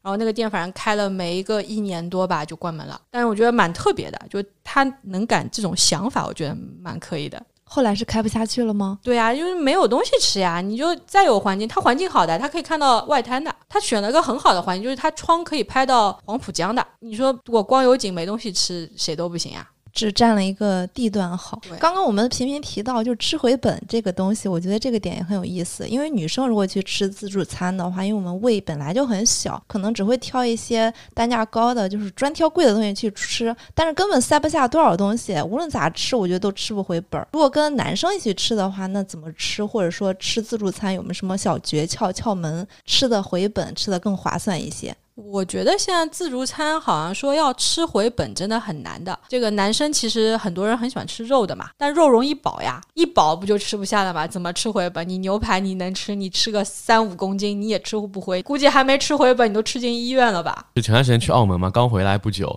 当时我们三个男生一起去吃君悦酒店的波龙自助嘛。开始我不知道应该点些啥，我就随便拿了一点。然后我朋友比较会吃嘛，他说他们家好吃的就只有波龙，于是我们三个人就疯疯狂的一直排队去拿那个菠萝，然后后来那个店员都想白我们眼睛了。但是 Pinky 那时候说，就是聊天的时候说，那个还是吃不回本是吗？对啊，那个怎么你你去想，你们付的是多少钱？你们付的是将近八百块钱一个人，对不对？对。对，你就去想这种像酒店里面，他们都是走大宗交易的，他这个拿的波龙的成本价，你就想现在我们在盒马买一个波龙，买一整只波龙也就一百多块钱，你他这种波龙至少就是了不起成本，我算你五六十一个，好了，还算高了，对不对？你们能吃多少个？我们当时吃了十六十七个吧。你们是吃了十六十七半儿吧？他一他不会整只给你们，他是半个半个。应该是半个算的。你就算一人吃八个，我算你们一人吃八整只波龙，它的成本也就四百块钱，还是赚的。他还赚了一半来，何况有多少人会像你们这样吃的？而我觉得你们这样吃过多之后，第二天什么都不想吃。那 你你后面旅游本来说，哎呀，我想要去打打卡各种美食，结果一顿自助餐把自己干翻了。我们你知道，其实我们就是一直在吃波龙，看到边上几桌都是像吃正常的家常饭一样，就是那种老人、小孩然后家庭聚餐，然后只有我们三个男生就是为了要吃回本，就最后只吃波龙，基本上其他的就可能搭配点稍微吃点甜品啊什么就结束了。因为那个是那家君悦的自助，是说号称是亚洲波龙自助的天花板嘛。但我吃下来其实也就那样，就也没有很推荐。我觉得他其实就是拿这个做噱头嘛，然后让你们花大价钱去吃自助餐嘛，因为别的酒店的自助餐也没有这么贵啊。对呀，但是至少我们这一桌算应该算下来，就是比其他桌算稍微回本一点点吧。对，就没有那么亏。对，我反正就记得当时你跟我说你们一人吃了十几份的时候，我这个看着手机翻白眼。我就想说神经病啊，没有吃过嘛这个东西，就你家里没有那么穷嘛？现在波龙也不是很贵啊。你说澳龙也就算，你波龙有必要吃成这样吗？而我心里的默念说，他就算给你小青龙，你也不知道啊。反正都烧熟了，对不对？嗯，长得也差不多，有道理哦。哎，还有我们可以聊一下 brunch 这个点。其实上海本身就是一个比较精致的大都市嘛。那周末平时，比如说去吃 brunch 的话，Pinky 一般会推荐大家去哪里吃呢？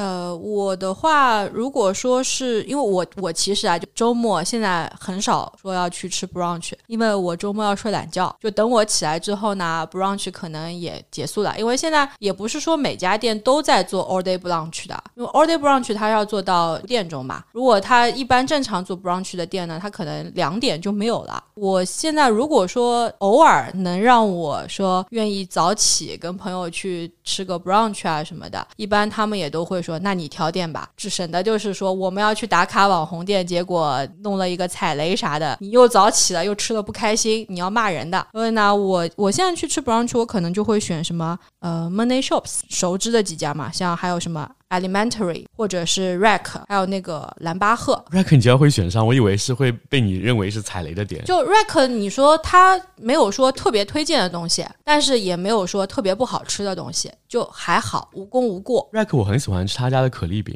就那个什么黑松露什么那个对吧？那个还行吧，就没有说特别好吃，也没有说不好吃。那 Money Shops 我还蛮喜欢的，因为我以前是喜欢他们家的面包，后来去吃了几次 brunch，我就觉得它菜品出品都是还蛮稳定的，我还蛮。推荐的还有一家可能就没有那么网红，但是我倒还蛮喜欢的店，叫那个乐谱食堂。我应该是推荐过 Teddy，有对几家我都去吃了。对，那个那个我觉得还蛮好吃。它其实就是你会感觉，诶，生意不是很好，好像客人蛮少。但东西还蛮好吃的。我比较推荐他们在那个建国东路的那一家，那家是以小酒馆主打文化的一家西餐店。然后他们家呃主食甜品，我觉得都还蛮不错的。以后也可以去一下威海路的店。威海路它是一个三层楼的，有我有去过。对对，它那个二楼我觉得还蛮好的，就一楼有点沿街感觉不舒服，但二楼那个环境各方面太小了，二楼反而更宽敞一点。我觉得他可能错误判断了他可能会变生意好的这个原因吧。反而我觉得。就是东西是好吃的，但是没有人气，我觉得也蛮奇怪的。那之前我们有聊到那家说 Mr. and Mrs. Bond 呢？Mr. and Mrs. Bond 的话，如果要去，我还是建议你就去吃正餐吧。但是如果啊就是如果考虑，比如说考虑到人均这方面的问题的话，那的确去他们家去吃个 brunch 也是不错的选择，因为毕竟他那个 brunch 套餐才三百八一个人嘛，就你去尝试一下，也算是去这家店打过卡了，因为毕竟他晚餐人均可以跑到两千了嘛。哦，好的，嗯，还想推荐一下我自己的心目中的好吃的 brunch 店，一家是在长乐路的 Shadows，他家的鹅肝菌奶油炖饭我真的是很爱他的。然后还有一家是在永嘉路叫 Hugo Husky House，那推荐他们家的鱼松薯条、黑松露土呃。炒蛋吐司以及这个法式香料烤鸡，呃，这家店就比较适合有氛围感的那种拍拍照片啊、打打卡的这种这种性质哦。还有一家就是大家比较知道的 Green and Safe，他们家的黑松露披萨也是我特别喜欢的一一道菜。Green and Safe 是不是在那个新天地那一边有一家？对，有一家。哦，我之前还点过他的菜，我看到他的盆子很大，然后菜很小，我就不想去吃了。好吃的，他们家我觉得还可以的。哎，我我带过我妈妈去吃，我觉得 Green S F 的话，其实下午茶还可以，但是饭不行，真的就是我觉得如果去吃下午茶，我觉得还不错，可以试一下。就他们家的一些下午茶提供的东西，我觉得还行。但是如果说去吃正餐的话，尤其是像他还要排队嘛。啊，要的。就你排队完之后，你的期待值拉高了，再去吃就觉得，就而且一定不要点那种什么希腊沙拉什么的。然后他牛排也很做的不行。那其实我还想推荐一个比在西方比较有代表性的一个早上中午吃的一个点心，它叫派。我之前也给推泰迪推荐过的，就是在那个陕西北路上的有一家叫派社。派我在派社可以，可以吗？我喜欢。我觉得现在还有一家叫什么派 bird。在静安嘉里中心那家也还不错。哦，那家我吃过，对对对，拍 bird 是我喜欢的，对那家派社我个人没有太太爱它，但是就是因为拍 bird 它改良了，它是适合就是上海人口味的，然后派社它其实还是比较传统的做法，就更接近于西方的做法。对它，它保留的还是挺原始的。但是我觉得派社最好的一个点就是它不需要去排队，但是它的菜品还是能依旧很保证的。对，我觉得就好像很多现在网红店，你排完之后你就觉得东西 so so 嘛，就像一些好像看起来没什么人气的店，你反而觉得哎东西还蛮好吃的，还还很纳闷说为什么东西蛮好吃的店没有人。对啊，对啊，我就特别喜欢这个店，因为我每次中午去找吃东西的地方，我就是每每次都看到好多人。然后我上次有一次就偶然进这家店，然后发现它里面的不管是 brunch 啊，还是它的派啊，还是它的什么呃 fish and chips 啊，都非常的地道。我就哎，从此就变成我的宝藏宝藏店了。因为我周末的时候，本打工人都是要睡大觉补觉的，是不会早起的，所以也基本没有吃 brunch 的习惯。那刚刚提到的下午茶，可能之后会去试一试。那这里提了很多西式的餐厅，那我们有没有其他的国家？的餐厅，比如说东南亚菜呀，什么之类的，可以去推荐一下呀。呃，东南亚菜，我觉得，因为我也挺喜欢吃的，我比较推荐的，就像那个泰珍汇，还有一个叫青莱湾，这两家其实是一家公司开的，就所以它菜品几乎是一样的，不过好像把人均控的有点不太一样，可能它是为了差异化经营吧。然后我很推荐你们去的话，一定要点他们家的那个咖喱蟹，那个用那个酱汁去拌饭，真的是好好吃呀。就我我我是属于就。在减肥嘛，其实就是尽可能的避免碳水，但是吃这道菜的话，我一定要配白米饭，而且我可以炫一碗。然后还有一个就是，嗯，它应该算是南洋菜吧，叫狮，在新天地的，它那个环境什么蛮好的，它一些娘惹菜我觉得做的蛮好吃。什么写啊狮？有狮子的狮啊，对狮，然后叫 Lion，它有有点像夜店的感觉，就还那家店我也蛮推荐的，蛮好吃的。我还喜欢吃那个什么韩国料理，韩国料理我就是其实上海韩国料理还蛮多的，我喜欢吃烤肉嘛，就我去清河谷会比较多。虽然韩国街其实烤肉选择非常多，但是就是在清河谷还没有火的时候，我就开始在吃。一直到现在排队排不上，什么下午四点拿号可以拿到几百号这种开始，我就我就觉得，嗯，反正如果要排队吃不上的话，那我就。不吃了，我也不去别家吃，因为我以前尝试过去别家吃，吃完就觉得有落差，就不行。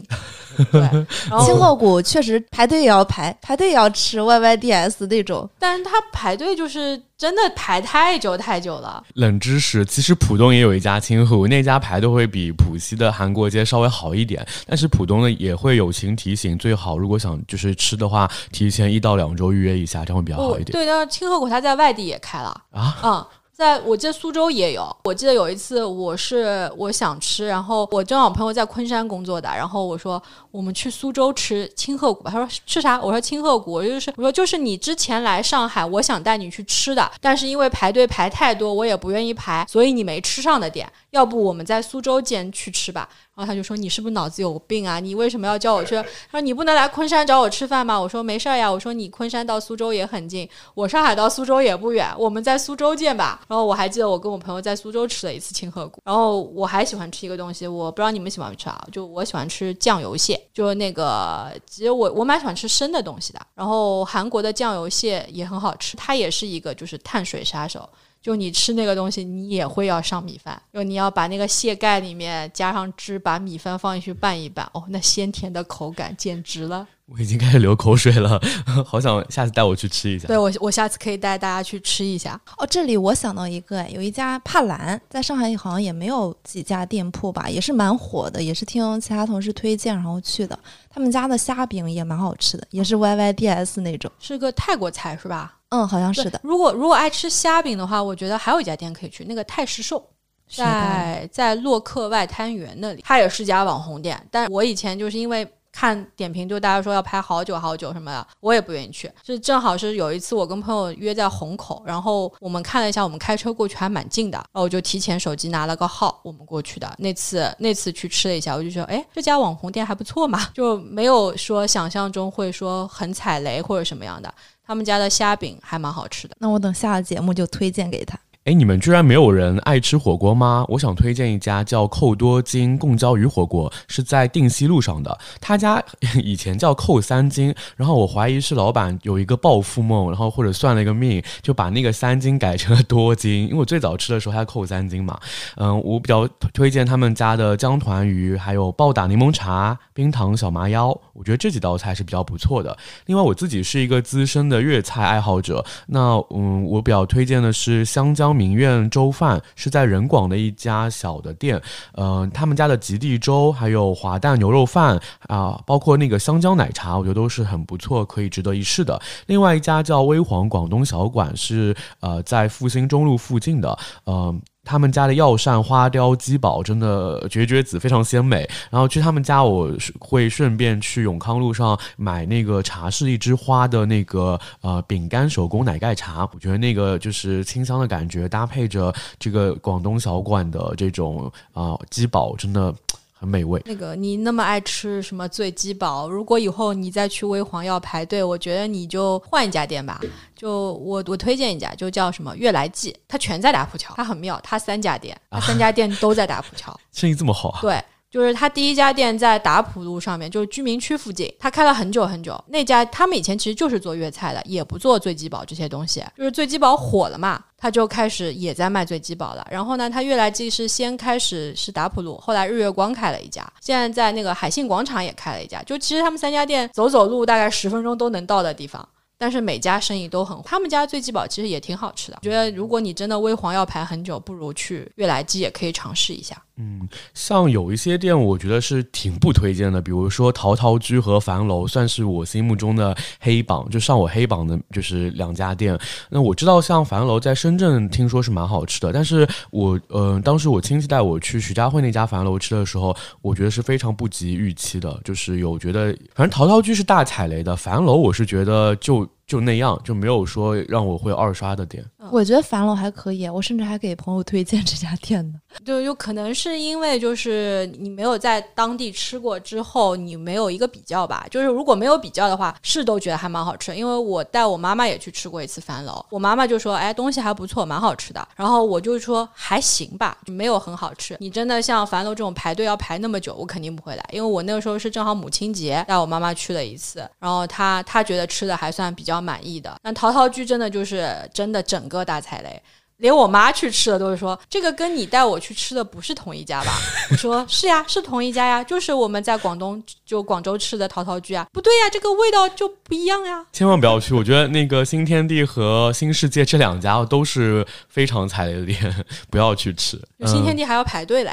对，而且有一阵子特别网红，生意特别好。哎，说到这儿，我有一个新问题啊，就是你们为了吃美食，都有没有做过一些疯狂的事情啊？疯哦！我的朋友都在吐槽我的点，就是我去年七夕的时候，那会儿我室友来上海出差，然后我带他想去吃火烧云，特别特别火，我也一直也没有排到的一现在很火哎。是的，是的。然后那天正好是七夕，又加上去年那个时候其实疫情刚放开，所以它的翻台率比较慢。他当时还是隔一桌坐一桌。我们那天排队整整排了，我印象特别深刻，排了二百六十三分钟，也就四个半小时。所以我觉得这个这个是我人生中排队最久的一家。不过它还蛮好吃的，嗯，好吃。好吃也没有好吃的要排四个半小再好吃时，。你排这么久，你也不想吃了吧？是的，最开始的时候是觉得前两个小时觉得啊两个小时等可以的，等到两个多小时的时候就觉得啊快了快了，马上就到我们了，最后生生等了四个多小时，所以这我我觉得这个排队的极限大概就是半小时，你 撑死了，就是你让我再多排一分钟，我都不愿意。火烧云我可以为他排两个小时，四个小时我觉得不至于。我我不行哎，就是以前我记得你那个有有那个人广嘛，那个星火源烧肉也是很火的哈，那个时候排队要排三个小时。然后呢，我朋友他们就就说什么蛮好吃的，说要去吃。然后我就跟他们说，我说那这样吧，你们有人去排队吗？没有人排队的话，我等会儿过来找你们。排了还剩十个号的时候通知我一下，我从家里洗漱一下，准备出门。不要让我跟着你们一起去排队，那我不吃的。哎，说到排队，我就是为西塔老太太，就是排到第三次的时候，我终于吃上了。因为之前不知道他们家那么火，我和朋友约在人广那家店吃。我是五点钟，我说我去取个号，结果我去取的时候被告知说，呃，前面已经有八十桌了。原来他们家就是差不多，呃，三点半四点就开始取号了嘛。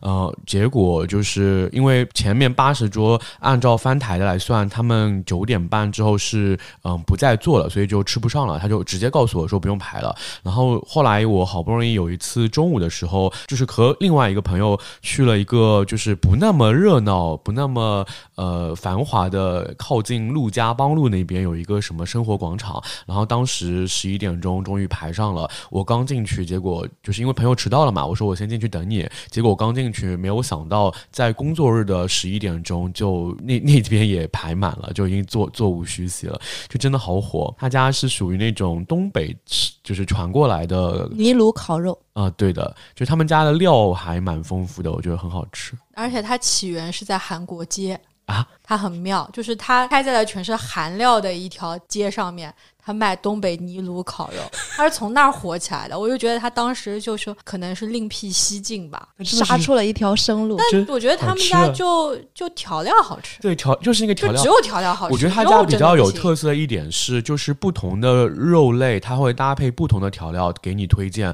那你的肉不一样，你的料也不一样。其实，呃，反正我去吃两三次，都是让我就是还想再刷那种。就反正你就是去吃调料的嘛，你不是去吃肉的嘛。也不贵嘛，还好。没有，就是因为就吃肉嘛，就肉是关键嘛，肉好吃才是。因为我我可能会比较喜欢吃肉的原味，所以呢，我就比较对肉质比较那个，所以就是为什么我喜欢韩国间这么多烤肉，我喜欢吃清河谷的原因，是一它本来肉选的比较好，二如果像一些调味类的东西，其实它也是他们腌的比较好。像你们这个为了吃排这么久，我真的做不到。我觉得你们排队这个这个排三两个小时，我觉得不算是特别过分的事情吧。因为毕竟有一次，我记得我很小的时候，初中的时候，跟我朋友一起去一家西餐店，然后吃东西嘛。我们坐下来的时候，就发现价目表不对了，就我们没有没有没有实力能去支付这个这个。饭饭钱嘛，所以我和我朋友到后来就去隔壁桌子上去偷人家的这种没吃完的这种菜，比如那种生蚝啊，或者那种烤乳猪那种。因为啊对啊，因为西餐那个时候他们吃都是用公勺的嘛，所以我就觉得我看人家吃完，我那个时候就是很想吃那个那个黄金猪，那个黄金猪好像八八百多块钱，真真的就是买不起。我和我朋友就特别馋，就去偷人家的那个黄金猪去吃。人家人家八百多的东西，然后还不吃完给留下了，这有点奢侈啊。好离谱哦！对啊，对啊，那个时候就想的是，反正人家也没动过嘛，对吧？我们那个时候小你怎么知道人家没动过？说不定人家每一每一块都拿叉子进去捣过了呢。那个时候，哎，那个时候太太馋了，但真的很馋这个东西，所以就直接就吃了嘛。就还十几岁的时候是吧？对，刚刚上初中，但你十几岁的时候，你们已经在往西餐厅跑，也是可以的。对啊，那个时候好像两个人我们加起来就大概五百多块钱嘛，我们觉得去吃吃别的什么拼盘啊，别的乱七八糟的这种海鲜饭啊、海鲜面还是可以的嘛。我没想到会那么贵。我记得 Teddy 以前跟我聊天的时候说什么，他十几岁的时候好像还有很多根本就没有怎么吃过店，因为好像就全心都在念书上面。对啊，毕竟我跟关通跟那个关灯兄的家庭不一样，关灯兄月薪三万六哎，零就是他出国的时候零花钱有那么多钱，我们单独为他做了一期，后面会上。那没有啊，那不是还照样偷吃吗？你还没有偷吃过别人的，对吧？那你都去吃人家五百的馆子了，我们那会儿一个月的零花钱也就五百块钱吧。哎，哎，其实我觉得 Pinky 应该还蛮有想说的。我知道 Pinky 真的很爱很爱美食，那你能聊聊你自己有为美食做过什么疯狂的事情吗？呃，我应该说是我为美食做的最疯狂的事情是付出了金钱的代价，真的是很大的代价。因为我以前我真的是很爱吃，然后呢，我有一段时间不但爱吃，我爱吃东西，就是爱吃也爱吃甜品，还爱喝酒，所以呢。我开了一家餐厅，然后就把这些元素都集合起来了。因为那个时候就是正好是我裸辞的时候，我的朋友就一直因为一直他们有一个朋友也是听说我有这个想法，我那天就问我你到底还想不想开？我说我想，然后他说那就开呀，就大家凑一凑钱嘛，就把店开一下。然后呢就一拍即合，真的是一头热，就说我们去找地方吧。当时也没有什么经验啊什么的，就完全不知道开餐厅要做哪些筹备工作，就凭着自己的想象说哦我要。先去找店铺，我要干嘛？我要招人，我要干嘛的？就开始做起来了。结果呢，地方没选好。我们选在了静安寺，但是选在了一个没有人气的商场里面。我不知道你们有没有听过一个商场叫幺七八八。完全没有听过什么东西啊！啊，是在那个万航渡路长寿路路口吗？那边？哦不不不，你看就没有人知道嘛。他 他在哪里？他在南京西路，他的门牌号是南京西路一千七百八十八号，就很妙。就是我是感觉说，他就在静安寺的商圈里面。当时那个商场的，就是那个运营部的招商，他们跟我聊，也就是说了一下商场今后的规划什么。因为他那个时候是个新商场，在静安寺，我找一个新商场，我可能会成本相对低一些。然后呢，我挑了一个三楼的位置，然后还带露台，我觉得好棒啊！就是我想要的餐厅的一切元素，它都有了。然后呢，我那个时候又就对他们。那个规划我也觉得说，哎，那我生意一定会很好。真的没有看太多的地方，我就把这个地方定下来了，然后交了定金啊什么的，然后就开始装修。装修呢，我也是属于那种就是要要很 high class 的人。当时那个装修下来大概花了一百多万，事后被有一些就做建筑的朋友说，你是不是？疯了！你怎么可以在一个商业的装修上花这么高的成本？我那时候平摊到每个平方大概用了五千块的装修的成本，呃，就已经超过家装了。就精装修也不过如此了吧？结果因为商场它没有兑现它的那个当时的一些说的一些，他们要怎么宣传、怎么推广、怎么引流，然后我的店硬硬的是靠自己做成了，当时还算是个网红店吧。但是那个网红就是呃，你没有足以让我能够运营下去的网红，因为我当时开这家店，我的预想是我晚上才是最赚钱的时段。因为其实任何的一个店，它下午是不赚钱的，下午茶很难翻台嘛。就是大家一来就是从可能两点做到五点，你没有翻台率，所以你没有办法有很高的业绩。我记得我我那个时候大众点评也上过，也排上榜过，然后还有一些像当时携程也做过这个一个餐饮板块，他们也来把我放上去，还不屑其他的一些餐厅说我们要走高端线的，你这个还算比较符合的。然后觉得我那个餐厅装修的。调性什么都很好。所以我也上过他们的榜，然后现在的上海沃，上海沃现在是很火的一个那个自媒体平，也不算自媒体平台，它算是一个生活类的一个平台。然后上海沃我也上过榜，因为当时虽然上了这么多榜，它真的不足以让我撑下去。结果我开了一年的时候样子吧，我那个店就关掉了。我还记得当时我跟我朋友那个信誓旦旦的说，我们那个店就是我们的预期目标是一年要赚一辆大牛，算算那个就是投资回报率的时候，哇，两个人信心。好大呀！就说好，我们的目标一年一辆大牛。结果等关店的时候，我们俩算了算，我们一年亏了两辆大牛。一辆大牛多少钱啊？一辆大牛当时应该是两百七八十万的样子。我们差不多等于说前前后后亏了要五百多万。那是几几年的事情呀？呃，我们收店的时候是二零一五年，等于说我们是二零一三年一拍脑袋说要做这个事儿的，然后一四年开业的。一五年关门的，然后就这么一年半的时间吧，我们俩亏了那么多的钱。那会儿可能大众点评啊、小红书啊这些东西都还没有兴起，所以即便是做了一个网红，也没有在网络上打起这种覆盖比较广的这种热度，可能导致这样的结果吧。那时候好像只有大众点评，像上海沃什么的，就是那个时候上海沃来找我，我还有点不屑呢，就说你这么小的平台，你来找我干嘛？就那个时候大家都还是相信大众点评的时候。然后现在其实上海沃的指向性还是蛮高的嘛，但那个时候真的是没有像现在的一些自媒体。如果当时有抖音，应该也不会倒吧。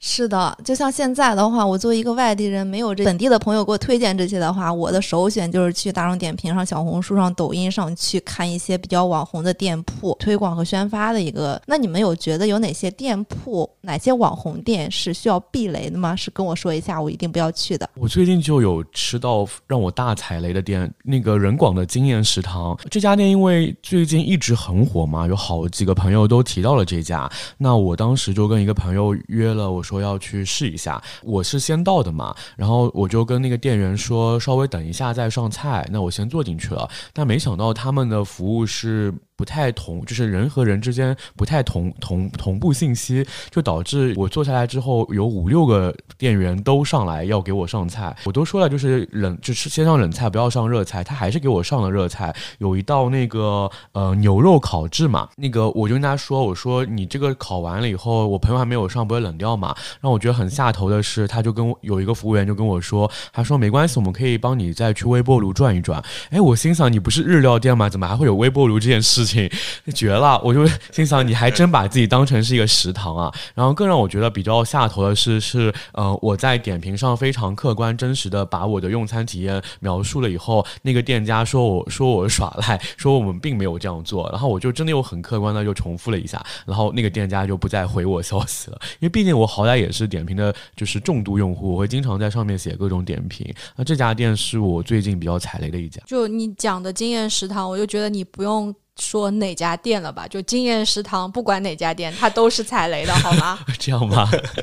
就真的就是就没有没有吃过就是这么奇怪的所谓日料。那个我也有一个吐槽的点，它真的也是蛮网红的，而且不但网红，它还贵。它就那个浦东美术馆嘛，就很多现在人不都喜欢去浦美什么看个展、拍个照什么的，然后甚至有些人就会去那个浦美的楼上那家叫什么。Roof PM Modern Dining 就好像是什么吃饭 dining 的那种店嘛，那个店我也去吃过一次，因为我当时是看到它就看中它什么二百七十度的落地玻璃窗什么的，然后可以看整个黄浦江的夜景什么的。我这种喜欢去高档餐厅嘛，就。去吃了一下，后来真的就是它真的只有环境，就是你如果不差钱，想要追一个小姑娘啊什么的，你们可以去那里。如果而且前提，但前提是那个小姑娘不太懂吃，你们可以带她去。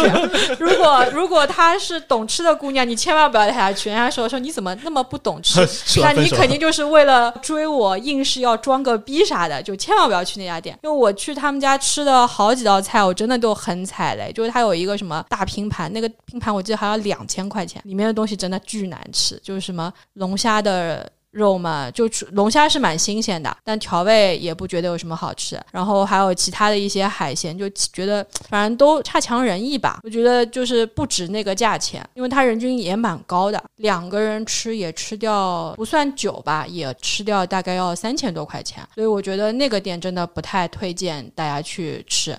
但什么关东兄 Teddy 想要追个姑娘，想花个重本，我觉得可以考虑一下吧。或者就是真的是什么一些纪念日吧，在重氛围不重食物的情况下，你可以选择。但我就希望那一天到来的时候，它还在，因为有些其实很贵的餐厅，慢慢的被人吐槽多了嘛，它可能也就关门了。但毕竟它还是普美嘛，人流还是比较多的。对，因为我觉得它占的优势就是它的人流量比较大，然后它的其实宣传做得好，而它的景真的是没啥好挑剔的，的确是可以的。普美的天台很适合看夕阳，对，所以我说就去看景嘛，看景大家可以选择那边。就如果为了吃，真的就不推荐了。但反正他好像生意也蛮好的。OK，刚刚我们几个人和 Pinky 聊了那么多，其实主要也是想着五一快到了嘛，大家在上海一定会想着外出找一些美食店好好打卡啊，尝一尝啊。那节目都录制到现在还挺久了，要不最后大家每个人推荐一家平价、一家中高端的餐厅，给准备五一来玩的上海朋友或者留在上海的朋友们，嗯、一些就是建议吧。那我先来吧。呃，我推荐两家，一家叫金酱寿司，金金色的金，匠心的匠。另外一家叫浦江宴，他们分别在世博园和梅赛德斯奔驰文化中心附近。这个我主要是考虑着本人以前也是一个追星女孩，在梅奔那里呢，最近五一期间，包括五一之后，其实也有演唱会在开，尤其王源他最近要在那儿开演唱会。那追星女孩们呢，来上海可以去吃附近的这两家。那金酱寿司呢，刚刚提寿司的时候没提，它是又便宜又好吃，并且也二二年的榜单上，所以推荐大家家去吃一下，去看一看。第二家呢，浦江宴就是浦东的浦，江边的江，它本身价格不是特别贵，人均可能两三百左右，也不是特别特别高端的那种，但是它的菜也非常好吃。另外一个，它是那种江景，就是感觉氛围感也是蛮好的。追星女孩们如果线下面基的话，想去看一看江景和夜景，也比较推荐去那里吃。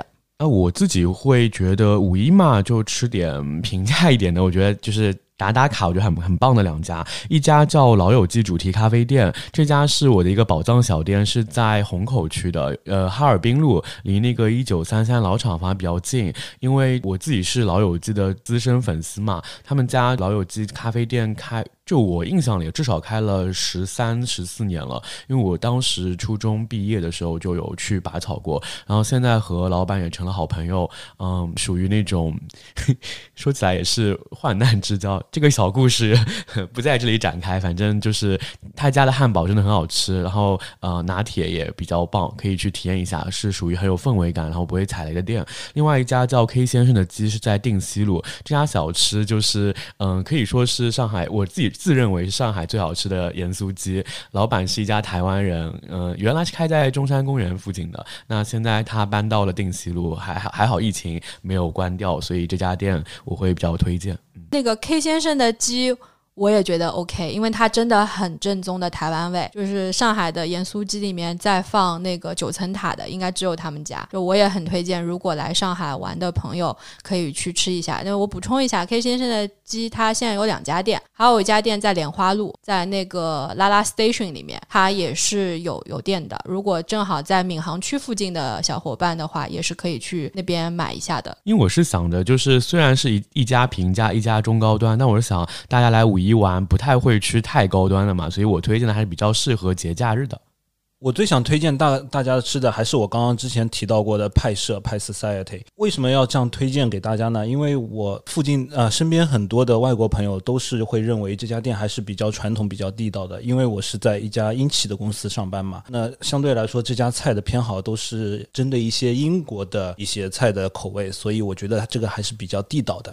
呃，我推荐大家，如果来上海，在那个条件允许的情况下，事先做好那个预定，提前个三个月吧，做一个预定，做好你来上海的旅行计划。那一定是要去吃的一家店，叫 UV 紫外线餐厅。这家真的是值得去尝试一下，因为我觉得在全中国，你可能都很难再找到这样一个从氛围、环境和菜品都这么优秀的一家店了。就因为我是从它开始还没有出名的时候就开始吃了，那时候的人均是两千五，然后后来人均到四千五，现在人均可能要七千了吧。这家店因为它现在也是上海的米其林三星嘛，觉得它是实至名归的米其林三星。我觉得大家如果来上海，一定要去尝试一下。那如果说是，当然五一来嘛，没有没有办法去赶上这个预约潮的话，还是来尝尝上海的本帮菜吧。这些小馆子你们也可以去尝试一下。如果说大家想要尝试一下比较高端的本帮菜的话，我觉得那个愚园路的福幺零幺五，有机会的话大家可以去尝试一下。那家店是做的很精致的一个本帮菜，呃，我觉得也是蛮推荐大家可以去试试的。哇哦 Pinky 推荐的果然比我们几个美食菜鸟要更特别一些。今天这一期，我们从上海本土美食到其他不同派系、类别、国家的美食，还有网红店等等，聊了好多好多内容。小到感官愉悦，大到人生影响，不同场景、不同味蕾，其实人们对待食物的态度，一定程度上反映的是我们的人生态度。尊重食物，其实尊就是尊重自己。诚如那句谚语所说：“You are what you eat。”食物与人的关系，恰恰是人和自己的关系。用好的食物滋养自己，再加上好的饮食习惯，我们掌握着自己身体的主动权。这次五一啊，有五天休息时间，让我们喊上三五好友，吃得尽兴，聊得开心，享受饕餮美食的同时，也要注意万不可贪婪、不克制、暴饮暴食哦。最后，身边人节目在此提前祝大家节日快乐，听友快乐。